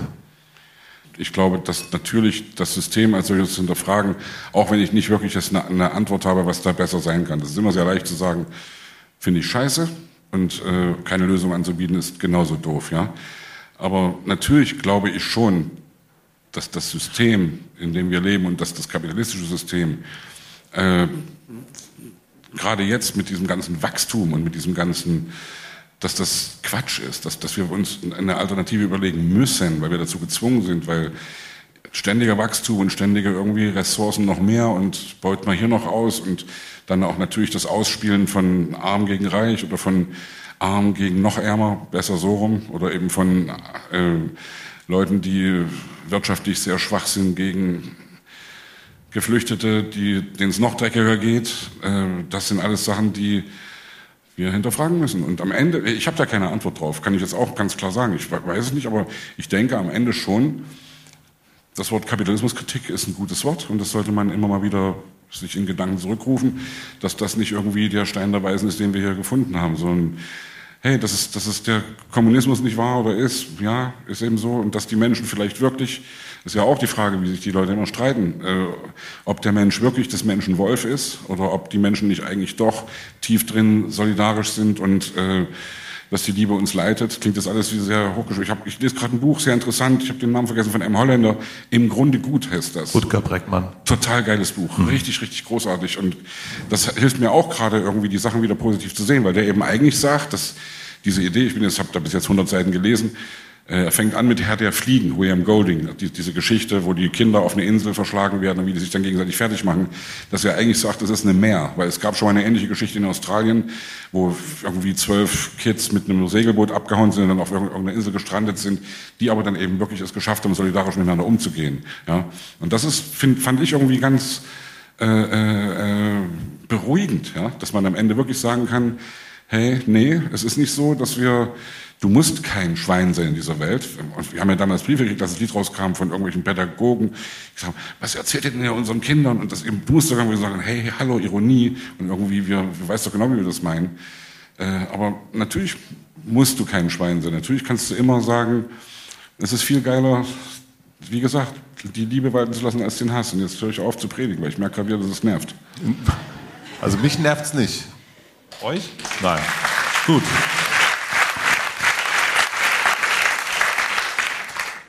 Weil du hast nämlich auch mal gesagt, ähm, dass du eben manchmal Sachen äußerst, die keiner hören will. Das hast du jetzt auch gerade so äh, angedeutet, schreibst du auch in deinem Buch. Ähm, es gibt ja den Bono-Effekt sozusagen, ja, dass du, dass du Bono von YouTube. Ja, mhm. dass, dass, du so der Prediger bist und dass du irgendwie immer, äh, ja, das will ich nicht. Weißt du, ich will ganz klar, ich glaube, ich würde das genauso machen, wenn ich, wenn ich einen anderen Beruf hätte, wenn ich, wenn ich Florist wäre oder Taxifahrer oder keine Ahnung was würde ich das auch, würde ich versuchen, das, also würde ich immer versuchen, klar sind wir es, die sich darum kümmern, in was für eine Welt wir leben. Und wann hast du das letzte Mal eine Meinung auf der Bühne geäußert, die wirklich niemand hören wollte? Das weiß ich nicht. Ich hatte jetzt, ein, ich hatte jetzt zum Beispiel ein Ding äh, auf Fehmarn. Gibt es ein kleines Café. Äh, Inhaber ist mittlerweile ein Freund von mir. Ich war da schon fünfmal. Da gehen irgendwie 120 Leute rein. Und da kam danach jemand zu mir der sagte, ja, fand ich eigentlich ganz gut, aber mir hat ein bisschen die Kritik gefehlt. Und da habe ich gesagt, hey, was meinst du? Ich habe doch irgendwie doch irgendwie viel. Nein, er meinte eben die Kritik an den derzeitigen, an, an, an Habeck, Scholz, äh, Baerbock, an der Regierung, mhm. wo ich dann sage, ja, und ich habe genau gewusst, was er gemeint hat und habe mit ihm lange noch danach drüber geredet. Also ich du, ich weiß nicht, um auf die Frage zurückzukommen, ich weiß es nicht. Es wird immer Leute geben, die genervt sind von dem, was ich sage, aber das sollte mich ja nicht abhalten, das weiter zu tun. Man darf den Bogen nicht überspannen und muss irgendwie, hey, für mich es gehört das dazu. Also Weil ich hätte mich auch das Gefühl, dass das eigentlich nicht etwas ist, was dich äh, abhalten würde eigentlich. Oder an den meisten, also zum einen nicht abhalten würde und zum anderen in den seltensten Fällen also wenn Menschen auf der Bühne stehen, außer es ist jetzt wirklich so politisch, politisch, aber in den meisten Fällen also so, wenn wir in einem Raum sind wie hier oder äh, du gestern bei Prost, Danger Dan bist, ähm, dann ist es ja schon so, dass die meisten Menschen oder eigentlich alle in dem Raum eine, diese, auch diese Meinung vertreten und eigentlich selten ja. sagen, nee, Man ist in seiner Bubble. Das war, ich war jetzt neulich äh, Zeitstiftung Europa Camp in Hamburg. Da war Dota Kehr, Singer-Songwriterin, äh, Markus Wiebusch, äh, mhm. Musiker aus Hamburg und ich. Und Nicole Diekmann, äh, Journalistin, hat das da interviewt zum Thema Politik und äh, Kultur oder Kunst. Wie geht das zusammen und wie politisch seid ihr? Und es war gut. Jeder durfte irgendwie drei Songs spielen. Das war auch alles cool. Und dann sagte irgendwann Markus Wiebusch, äh, das sagte, ja, manchmal fühle ich mich echt genervt, wenn ein ganzer Saal Nazis rausbrüllt. Also genau das, was du meinst, ja, Eulen nach Athen tragen, wir treffen uns alle irgendwie im Conner Island und sagen, fuck Nazis, ja. Klar, werden wir alle in einer Meinung sein. Ich weiß auch, was er gemeint hat, aber ich habe dann gesagt, ey Markus, du musst jetzt echt mal hier reingrätschen. Das kannst du hier in deinem Hamburg, in der, im Schanzenviertel schön sagen, ja. Aber wenn du, und ich in Leipzig kann es vielleicht auch noch ein bisschen besser sagen als viele, viele andere, aber wenn du wirklich in, in die, in die kleineren Städte gehst und gerade Zwickau, wo ich es wirklich selbst erlebt habe, oder Plauen, da bist du über jeden froh, der Nazis rausruft und der irgendwie wenigstens mal sagt, der sich positioniert. Ja? Und das äh, ist dann, ich verstehe, was du meinst, aber ich finde trotzdem auch solche Abende wie gestern Abend, Prost. Ich finde es wichtig, dass wir uns gegenseitig bestärken und dass wir uns gegenseitig sagen, weil, ja, das ist, also, natürlich ist es ein bisschen Eulen nach Athen tragen und natürlich müsste man eigentlich mit dem, was man da sagt, müsste man eben wirklich dann genau nach Wurzen, nach Heidenau, nach Bautzen irgendwie dahin gehen, wo die Bürgerwehren sind und wo das Straßenbild ein anderes ist, wo dich die Oma auf der Straße ankreischt als, und dich als linke Zecke beschimpft. Ja. Da musst du hin und musst mit denen reden. Das ist natürlich besser, aber äh, mache ich teilweise auch. Also ich bin morgen zum Beispiel in Dresden. Morgen ZIFT e.V. ist das Zentrum für interkulturelle Verständigung. Die machen eine länger schon geplante äh, Aktion, erst auf dem Theaterplatz und dann noch im Tante Ju, das ist so ein kleiner Club, äh, wo sie eben sagen, wir wollen ganz klar für eine multikulturelle Welt und wir wollen äh, gegen Ausländerfeindlichkeit, gegen Rassismus, gegen Nazis, wir wollen uns da positionieren. Und ich hoffe, dass das einen großen Anklang findet und äh, fahre dahin und freue mich da. Und das, also es sind jetzt so ein paar Sachen. Ich will noch ein, eine Geschichte will ich kurz loswerden, Bitte. weil die wirklich, die war mir, muss jetzt wieder den Namen erwähnen, Prost, ja, weil der war eigentlich angefragt für die das Aktion. Kann nicht wahr sein. Ey, der ist echt ein guter Typ, ja. Ich weiß nicht, ob ich Wer schon gesagt hatte. Danger ja. Dan? Ja, ja, Danger Dan. Nein, äh, der war angefragt für eine Aktion in, ah, in irgendeinem Nest in Thüringen, ja. Und der konnte nicht.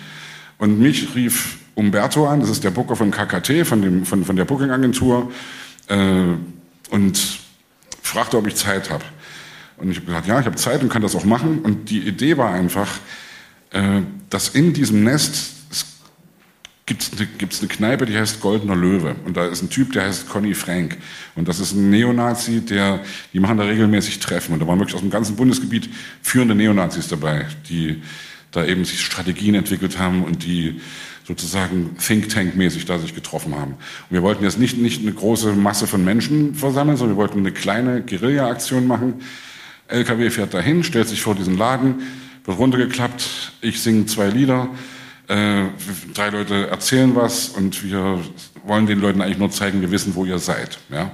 Und ich bin da alleine hingefahren und äh, irgendwie haben die kurz vorher noch konspirativ den Ort gewechselt, so dass ich dann mit dem Typen, der mich da eingeladen hatte, telefoniert habe und gefragt, du, ich bin jetzt gerade hier. Ja, da bist du fast schon da. Wir sind noch 15 Kilometer weg, aber fahr da schon mal hin und äh, stell dich dahin, hat ihm das genau beschrieben, hat ihm auch den Einsatzleiter der Polizei gegeben, der mir dann gesagt hat, ja, und ich habe die kaum verstanden in Thüringen, weil die da wirklich auch echt einen Slang reden, wo ich dann, und ich will das jetzt gar nicht abwertend meinen, aber du fährst da ja wirklich irgendwie durch zwölf Tunnel und, und, und bist dann irgendwann im Wald. Und ich meine das wirklich nicht so böse, wie es jetzt klingt, ja. Das klingt ein bisschen überheblich, ja, aber trotzdem, ich, ich wollte eigentlich nur sagen, ich habe wirklich den Slang teilweise nicht verstanden. Und dann fährst du da vorbei und dann kommt irgendwie dann auf der, auf der linken Seite ein Edeka, da fährst du noch vorbei und dann kommt ein Getränkemarkt, kommt vorbei, kommt auf der rechten Seite so eine Reithalle und davor ist ein Schotterplatz und da stellst du dich hin. Ja. Oh Gott. So, und da kam ich dann noch hin, da stand ein Polizeiauto, kam, bin ich noch hin, habe gesagt, hey Jungs, ich habe gerade mit eurem Einsatzleiter telefoniert, das ist doch hier der Treffpunkt. Und die wussten von nichts, wo ich erstmal schon gedacht habe, hm, okay. Und dann habe ich mich da hingestellt und dann fuhr das Polizeiauto weg.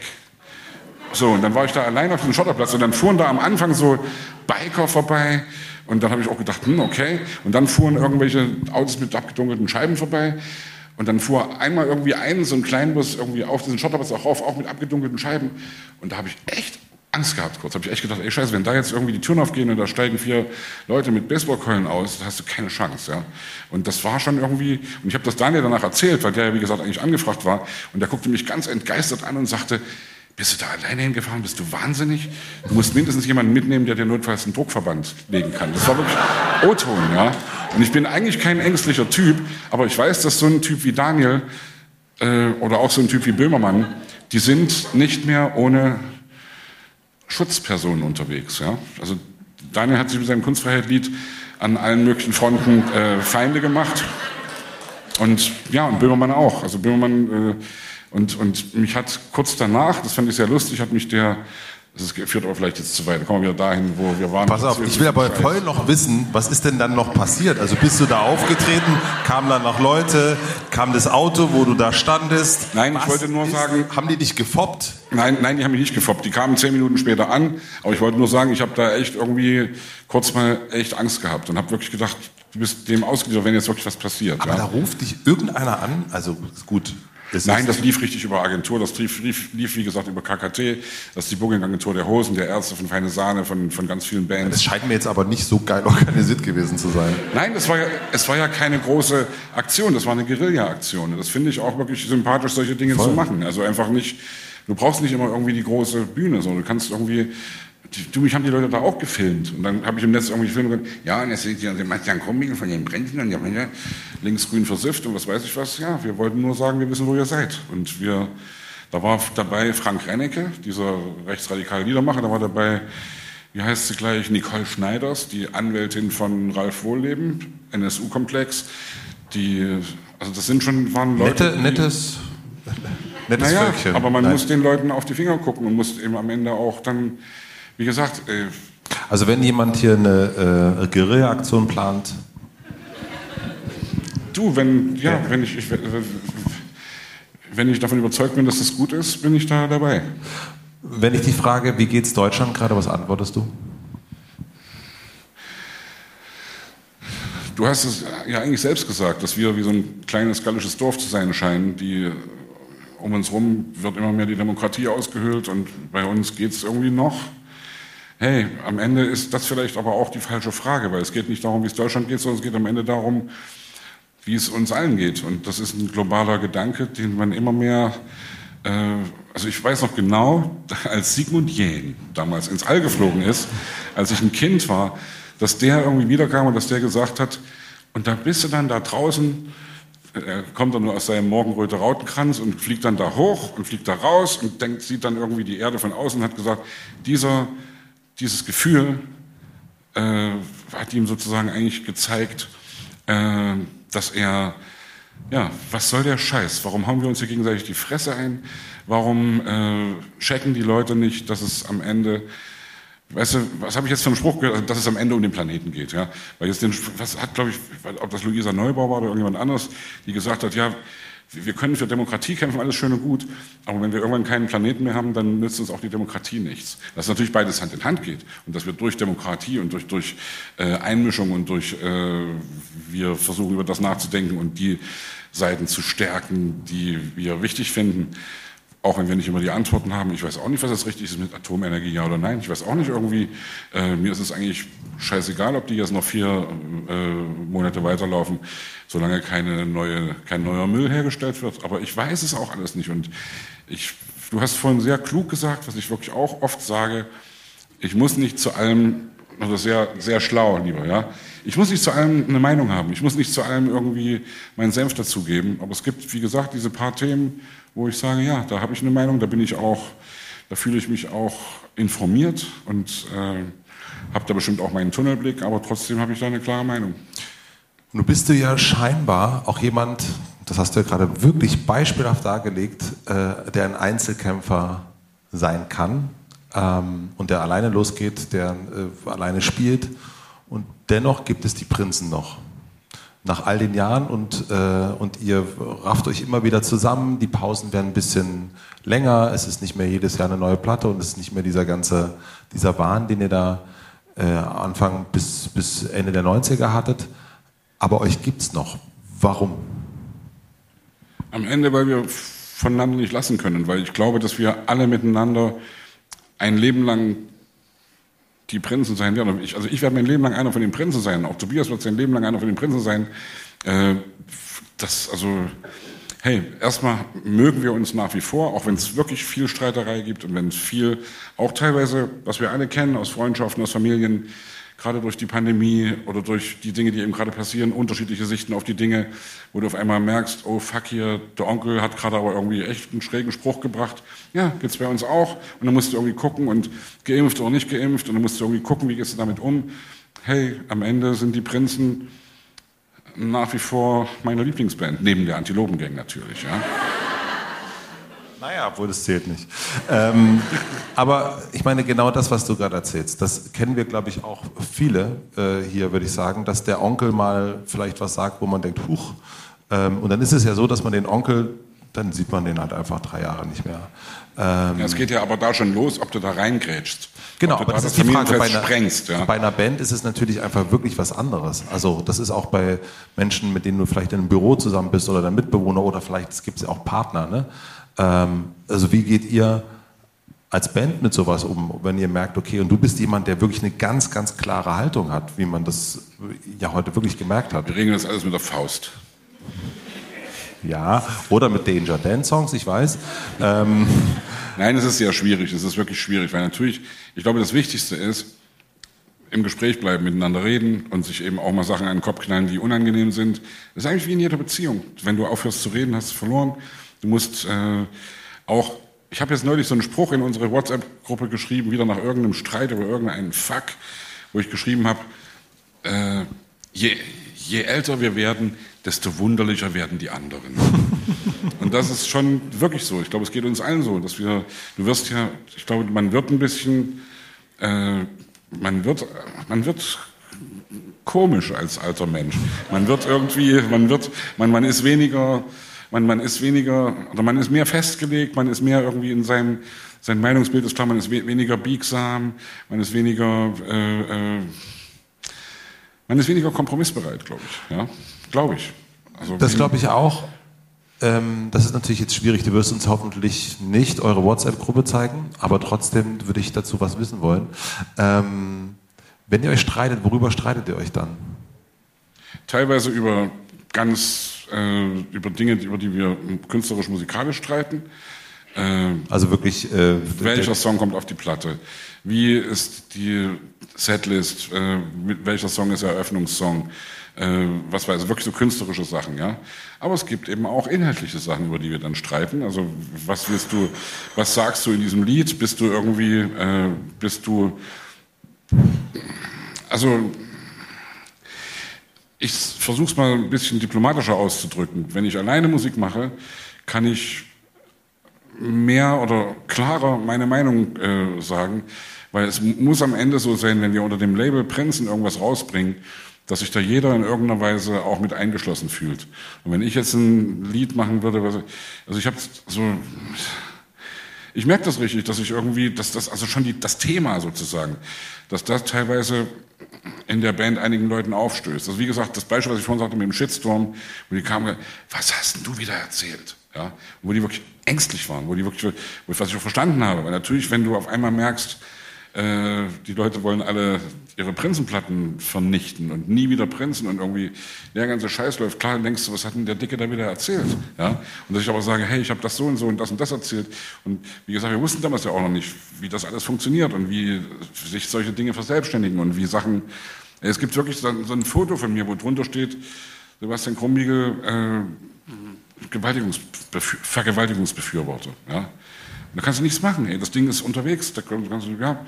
Und du musst am Ende musst du irgendwie mit leben. Ja. Und da bin ich, hey, wie viele Leute beschimpft werden, egal ob das jetzt also wirklich die, ich habe es vorhin schon gesagt, Böhmermann oder eben Daniel oder äh, auch viele Politikerinnen und Politiker, ja, die, das willst du nicht erleben, das willst du nicht haben. Du musst dir da irgendwie ein dickes Fell wachsen lassen. Und welche Rolle hast du in der Band? Ich bin, ich wollte gerade wieder irgendwie einen Scheiß erzählen. Ich wollte ein bisschen auflockern. Nein, Komm, welche, bitte. welche Rolle habe ich dabei? Weiß ich nicht. Ich bin Hey, am Ende bin ich einer von fünf Sängern und bin Na, vielleicht auch, das, na, jeder hat eine, äh, in einer Familie. Hey, man, kann, man kann immer irgendwie sagen, eine demokratische, also Demokratie in der Band ist scheiße. Demokratie in der Band, ne, funktioniert am Ende auch wirklich nicht. Das ist, weil am Ende, wenn du jetzt ein Lied machst, wo jeder dann sagt, ja, da stirb ich aber diese eine Zeile und da stirb ich das Wort und ach, und der Ton, nee, mach die mal lieber so, dann wirst du am Ende irgendeinen ein, ein Lall rauskriegen, der, der einfach durchschnittlich Kacke ist. Ja, und das wollen wir nicht. Am Ende wollen wir doch natürlich irgendwie jetzt nicht unbedingt provozieren, aber wir wollen. Also ich möchte auch gern nicht nur Liebeslieder schreiben. Ich möchte gern mich irgendwie äh, äh, eben äußern zu irgendwelchen Dingen und muss da eben auch aufpassen, dass ich da den Bogen nicht überspanne und diskutiere darüber und welche Rolle ich in der Band habe. Also für für die für die anderen, wir sind ja sieben Leute, also fünf Sänger und Schlagzeug und Bass. Äh, das sehen die bestimmt auch unterschiedlich. Ich bin bestimmt der Laute, der dann manchmal auch zu laut ist und der manchmal auch, wenn er sich gerade politisch eben irgendwie äußert, wo dann andere sagen, hey, du hast ja wieder was gesagt und ich habe wieder von, was hast du denn da wieder erzählt? Ja, aber ich muss, bin doch trotzdem ich und kann da, sage ich dann auch immer, ich, ich versuche immer letztes zu sagen, meine Meinung. Und ich persönlich sehe das, weil immer die Frage kommt, wie seht ihr das? So ich sage, sprichst du jetzt mit mir im Pluralis Majestatis, dann kann ich gern sagen, ja, meine Durchlauch sieht das so und so. Aber wenn ich irgendwie sage, ich kann ja nicht für die anderen mit antworten, ja. Also du bist äh, derjenige, würde ich sagen, geblieben, der das Vaterunser ein wenig umdichtet und wo die anderen sagen, boah. Das trifft es vielleicht ein bisschen wirklich, aber das auch so ein Ding ist wieder, ja. Also, wie gesagt, deswegen wehre ich mich so gegen blasphemische Dinger. Yeah. Aber ihre, der, ihre Hoheit. Genau falsch rum hingestellt übrigens, weil hier ist das Alkoholfreie und da ist das andere. Oder er, oder er hat uns aufgefordert, wir sollen wieder Plätze tauschen, weil das Gespräch gerade so ein bisschen lahmt. Entschuldigung. Ich finde, wir werden langsam, wird's spannend. Ja. Sebastian. Nein, es ist immer sehr schwierig irgendwie, also über Bandinterner zu plaudern, ist wirklich schwierig, weil am Ende äh, finde ich auch, geht das draußen keinen an. Und wenn wir uns die Köpfe einhauen und du siehst, weißt du, wenn, wenn Keith Richards irgendwann mal rumgerannt ist mit einem T-Shirt, wo drauf steht, Who the fuck is Mick Jagger, dann war das vielleicht ein guter Gag damals. Aber am Ende werde ich nichts Schlechtes über meine Leute sagen. Nein, wir sind da irgendwie, hey, wir haben teilweise unterschiedliche Meinungen, wir haben teilweise irgendwie wir treffen uns natürlich bei grundlegenden Dingen, ja. Aber klar, ey, der eine lässt sich impfen, der andere lässt sich nicht impfen. Ja? Aber wie geht dir, also ich meine, auch das ist, glaube ich, etwas, was wir vermutlich alle auch kennen aus den letzten Jahren. Ne? Also zu sagen, Onkel Michael lässt sich mal wieder nicht impfen. Was machen wir denn da? Oder? Mal so, das Schwierige ist natürlich dann, und da, ich glaube, da sind wir ja hoffentlich drüber weg, aber wenn das wirklich dann sozusagen den, den Beruf betrifft oder die, das Feld, in dem wir arbeiten, wenn wir sozusagen zu irgendeiner Fernsehsendung nicht gehen können oder wenn, ich kenne das von Udo, äh, von Lindenberg, das, das Panikorchester, äh, die mussten alle am Ende geimpft werden. Wir haben, die haben eine große Tour, wo tierisch viel Kohle unterwegs ist, wo die sind mit so vielen Trucks unterwegs, die spielen Stadien, die spielen Riesenhallen. Äh, da kannst du nicht einfach mal sagen, nö, äh, ich mache ich, ich mach da nicht mit, sondern die müssen sich alle mit Versicherungen absichern und dann, hey, dann müssen, müssen, muss da jeder geimpft sein. Ja? Und das ist natürlich dann das Problem, wenn du irgendwie sobald das deine, sobald das die, sobald das dein Berufsfeld betrifft, musst du dann eben irgendwie sagen, ja, dann musst du dir was einfallen lassen. Und jetzt höre ich auf über den, ich muss wieder an den denken, der, du weißt schon wer. Wir können auch sagen, du weißt schon wer, der, dessen Namen wir nicht mehr sagen dürfen. Ja? Dass der gesagt hat, der, der zieht dir Sachen aus der Nase, sei da vorsichtig. Ja? Sei da vorsichtig. Ähm, nee, äh, tja, hm. Schöne Grüße an Daniel an dieser Stelle. Ähm, na gut, da will er nicht weiter drüber reden, habe ich das Gefühl. Nee, komm, bohr weiter, aber das, am Ende kann ich da auch, das wird unbefriedigend. für dich und für die That's Menschen. What he said. Naja, was, was soll ich denn? Ich, ich werde hier niemanden in die Pfanne hauen. Das Nein, mir geht es nicht überhaupt nicht darum, jemanden in die Pfanne zu hauen, sondern einfach wirklich, wie geht man mit solchen Sachen in, innerhalb so einer Gruppe um? Und ich war selber äh, Musiker und, und, äh, und bin irgendwann einfach gesagt, so, nee, also sorry. Ähm, und, äh, und euch gibt es eben noch. Und, ähm, und ich finde es aber ganz gut, offensichtlich ist es auch nicht alles Friede, Freude, Eierkuchen, gibt es auch harte Kämpfe und natürlich ist klar, dass man niemanden sagt, nee, der ist jetzt irgendwie der, der Onkel Michael, äh, sondern es ist irgendwie, ähm, äh, ihr werdet den Weg finden.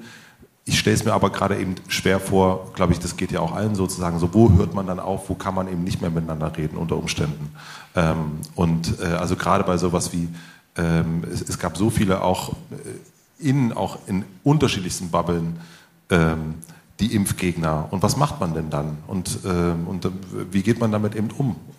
Hilft eine Demokratie innerhalb einer Band, innerhalb einer Beziehung? Das Schwierige ist ja, dass wir alle, glaube ich, auch ein bisschen verlernt haben, uns sozusagen konstruktiv zu streiten. Ja? Also, dass wir den, den klassischen Diskurs äh, verlernt haben. Das ist, ich habe recht, du hast recht. Und wenn du dazu, es gibt nur Schwarz-Weiß, ja, nein, gut, böse und alles, was dazwischen ist, die ganzen Grautöne, scheinen nicht mehr da zu sein. Bei so vielen Entscheidungen. Also sie jetzt irgendwie, was weiß ich, Waffen für die Ukraine, ja oder nein. Wo ich sage, ja, das spricht dafür, das spricht dagegen und eigentlich sagt mein Herz das und mein Verstand sagt aber das. Und das ist, äh, müssen wir aufpassen, ganz allgemein, dass wir das nicht verlernen, weil das ist natürlich auch durch, auch durch die, ich glaube wirklich, dass das wirklich viel mit der Digitalisierung zu tun hat, dass das viel mit dem Netz zu tun hat, wo du äh, anonym Dinge von dir geben kannst und wo du einfach auch einen raushauen kannst, was du jemandem vielleicht gar nicht ins Gesicht sagen würdest. Also auch diese ganzen beleidigenden Dinge, Hate Speech, irgendwie die ganze Fake News Scheiße, wo ich wirklich dann auch denke, was kannst du denn überhaupt noch glauben von dem, was du siehst, ja? Wie heißt das? Äh, Kurt Krömer hat geschrieben, glauben Sie nicht alles, was Sie denken oder so ähnlich. Ne? Und das ist schon. Du darfst nicht alles glauben, was du denkst. Du darfst nicht alles glauben, was du denkst. Ja? Und natürlich, dass wir schon längst nicht mehr alles glauben dürfen, was wir sehen, wissen wir. Weil du, jeder, der einigermaßen sich ein bisschen an irgendeinem Rechner auskennt, der kann uns hier ein Gespräch führen lassen, wo wir die größte Scheiße erzählen. Über Danger Dan erzählen. Über, zum Beispiel, ja. ja. Das ist wirklich, das ist ja aber auch schwierig, ne? Ja, voll. Ich hätte noch drei schnelle Fragen für dich. Und dann schmeißen wir richtig mit den Gläsern hier mal so richtig doll rum. Was lernst du gerade, was du noch nicht so gut kannst? Wenn es übergelaufen wäre, hätte ich gesagt, Bier, die ersten, die ersten Schluck zu singen, weil mir das oft passiert. Äh, ich glaube, ich könnte jetzt so richtig profimäßig sagen, äh, bei einem Gespräch sozusagen, die, bei einem öffentlichen Gespräch, äh, die Kontrolle zu behalten, auch über mich selbst. Aber ich glaube, dass auch gerade diese Art von Kontrollverlust auch ganz gut ist und dass man, also, hey, ich will kein, ich will nicht schablonenhaft antworten auf Fragen und will nicht irgendwie sagen, ich will mich gern öffnen. Wir haben vorhin über Authentizität gesprochen. Authentizität. Und das ist schon. wir haben es alle nicht hingekriegt. Ja. ja. das ist, ich glaube, dass das eine gute Währung ist, authentisch zu sein und. und äh, aber hast du das Gefühl, dass du das noch nicht so gut kannst? Doch, aber dass es, dass es vielleicht auch manchmal ein Fehler ist, sich so, zu sehr zu öffnen und zu sehr. Weißt du, wenn du in Talkshows guckst und wenn du da wirklich die Profis siehst, die äh, Schulungen gehabt haben und genau wissen, wie sie rhetorisch äh, reagieren und wie sie äh, eben nicht reagieren, sondern wie sie agieren. Hier wird eine Frage gestellt und der weiß genau, was er antworten will und sagt dann, ja, zu Ihrer Frage ist sehr interessant, aber ja, wenn, du, wenn, du, wenn du irgendwelche ich sage mal ganz klar, wenn du AfD-Leute in eine Talkshow einlädst, dann sagen die, ja, ja aber, aber, die Flüchtlinge. Ja, so. Und die holen sich ihre Themen und, und, wissen genau, wie sie das machen. Und jeder andere Profi macht das auch. Und wenn der Finanzminister irgendwo sitzt oder der Bundeskanzler oder die Außenministerin, die haben natürlich ihr Wording, die wissen genau irgendwie, und das ist vielleicht auch richtig oder es ist auch notwendig, weil ja alles im Munde rumgedreht, rumgedreht wird, aber es ist am Ende eben auch arm und es ist am Ende irgendwie nicht Authentizität. Was denken andere über dich, was nicht stimmt? Keine Ahnung, frage andere. Also, hey, zum Beispiel Gewaltigungsbefürworter. Also Vergewaltigungsbefürworter. Da finde ich irgendwie, hey, wenn das jemand wirklich ernsthaft denkt, ich glaube das ja, also ist mir scheißegal, ehrlich gesagt, wenn, hey, der beste Satz ist für mich irgendwie, den, den ich in meinem Buch drin habe, wo meine Verlegerin zuerst noch, äh, meine, meine, meine äh, wie heißt das? Lektorin? Ja, meine Lektorin gesagt hat, äh, willst du den wirklich drin lassen?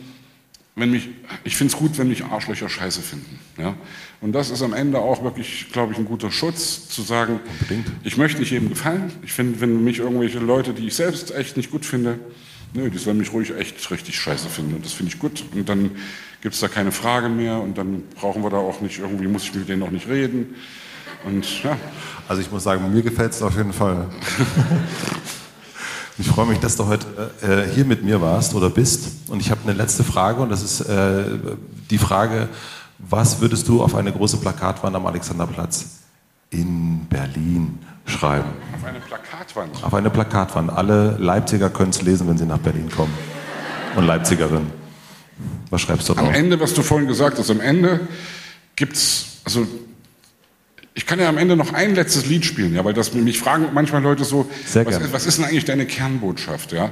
Und ich finde schon, weil ich das vorhin auch so halb scherzhaft gesagt habe, die Liebe, ja. Und natürlich ist die Liebe irgendwie, äh, ist das eine Kernbotschaft, die man oder von mir aus Peace and Love, ja, irgendwie einfach wirklich zu sagen, hey, Leute, äh, seid friedlich und und also trinkt trinkt mehr Bier auch, ja. Nein, aber wirklich, also am Ende, was ist die Kernbotschaft? Die Kernbotschaft ist schon die irgendwie, kommt miteinander klar und, und, und versucht irgendwie fair und friedlich zu bleiben. Oder eben, hey, ja, Peace and Love. Am Ende ist es Peace and Love, Sebastian Krumbig ja. ist doch gut. Ja, geil, ja. Das ist doch total super. Moment, Moment, Moment. Ich würde sagen, den nehmen wir. Sebastian spielt jetzt gleich noch ein letztes Lied, würde ich sagen, oder vielleicht noch viele letzte Lieder. Das man muss immer aufpassen, man darf nicht einen Saal leer spielen. Das ist immer schwierig. Also ich spiele gerne noch ein paar Lieder. Habt ihr Lust drauf? Cool. Ich wollte mich vorher aber einmal noch mal ganz, ganz herzlich bedanken, weil ich das wirklich, wirklich, wirklich großartig finde, dass so viele Leute hergekommen sind heute. Dass ihr alle so schön ruhig wart die ganze Zeit, außer das mit den Gläsern, naja, okay, das üben wir nochmal. Ähm, ich finde es Sebastian hat es schon erzählt, ich finde es überhaupt keine Selbstverständlichkeit, dass Menschen Tickets kaufen, die 350 Euro gekostet haben ähm, und äh, nicht wissen, was hier passiert und sich darauf eingelassen haben, hier in den Raum zu kommen und zu gucken, wer kommt denn damit hoch? Äh, ist es Danger Dan? Nein, ich freue mich sehr, dass du mein Gast heute warst. Jo. Vielen, vielen herzlichen Dank euch für den wunderschönen Abend. Ich hoffe, euch hat es gefallen. Sebastian und ich gehen vielleicht nachher noch ein bisschen raus. Es gibt einen Bücherstand, da unterschreibe ich ein paar rauchen. Bücher. Rauchen, ja. unbedingt gehst du rauchen. Ja. Ich habe während der Pandemie wieder angefangen zu rauchen. Yeah. Glückwunsch. Wow. Vielen, vielen Dank. Jetzt gibt es noch ein bisschen Musik von jo. dir. Ja. Geil. Dankeschön.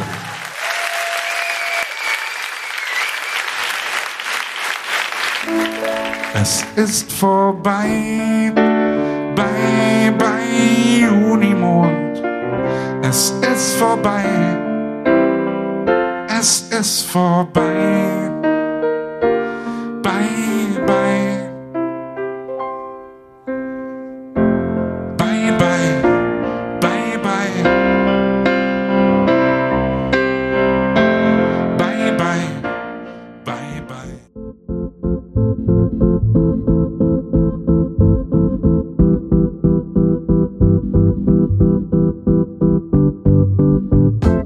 Das war Sebastian Krumbiegel mit mir in Leipzig. Ich hoffe, euch hat die Folge genauso gefallen und berührt, wie mich der Abend berührt hat. Ich hatte ja wirklich einen ganz, ganz wunderbaren Platz, da auf der Bühne zu sitzen, Sebastian zu sehen, wie er am Flügel sitzt, seine Songs spielt, Songs auch von anderen gespielt hat, an dem Abend von Rio zum Beispiel oder von Udo Lindenberg. Da habe ich nochmal gemerkt, dieser Mann ist wirklich Musiker durch und durch. Der liebt die Bühne. Das ist genau sein Bereich, wenn er da sitzt und singt. Und das hat auch das Publikum gemerkt und das war wirklich schön. Und da auch nochmal zu merken, wie wichtig das ist, auf Konzerte zu gehen, große und kleine Künstler, Künstlerinnen zu unterstützen und eben nicht zu Hause zu bleiben und sich auf dem Sofa noch einen Netflix-Film anzugucken. Nichts gegen Netflix, aber ähm, das mal wieder hautnah zu erleben, ach, das ist schon was ganz, ganz anderes. Also herzlichen Dank, lieber Sebastian, für deinen Besuch. Herzlichen Dank an den Kupfersaal in Leipzig, an alle Menschen, die da vor Ort waren. Das war ein wirklich, wirklich toller Abend und ich freue mich, dass es heute Abend hier in München weitergeht und morgen in Köln. Wenn ihr die Folge hört, dann ist es leider schon vorbei, aber vielleicht sehen wir uns nächste Woche Montag dann noch in Hamburg. Ich würde mich sehr freuen. Mir haben die Abende auf jeden Fall sehr, sehr viel Spaß gemacht. Ich hoffe, man kann das so ein bisschen hören bei den Aufnahmen, dass sich das so überträgt. Herzlichen Dank an Anni Hofmann für die redaktionelle Unterstützung, an Lena Rocholl für den Mix und den Schnitt und an Jan Köppen für die Musik. Und herzlichen Dank an Lautsprecherteufel, mit deren Bluetooth-Kopfhörern ich gerade unterwegs bin und durch Deutschland reise. Herzlichen Dank für die Unterstützung. Habt eine gute Zeit. Bis nächste Woche. Euer Matze.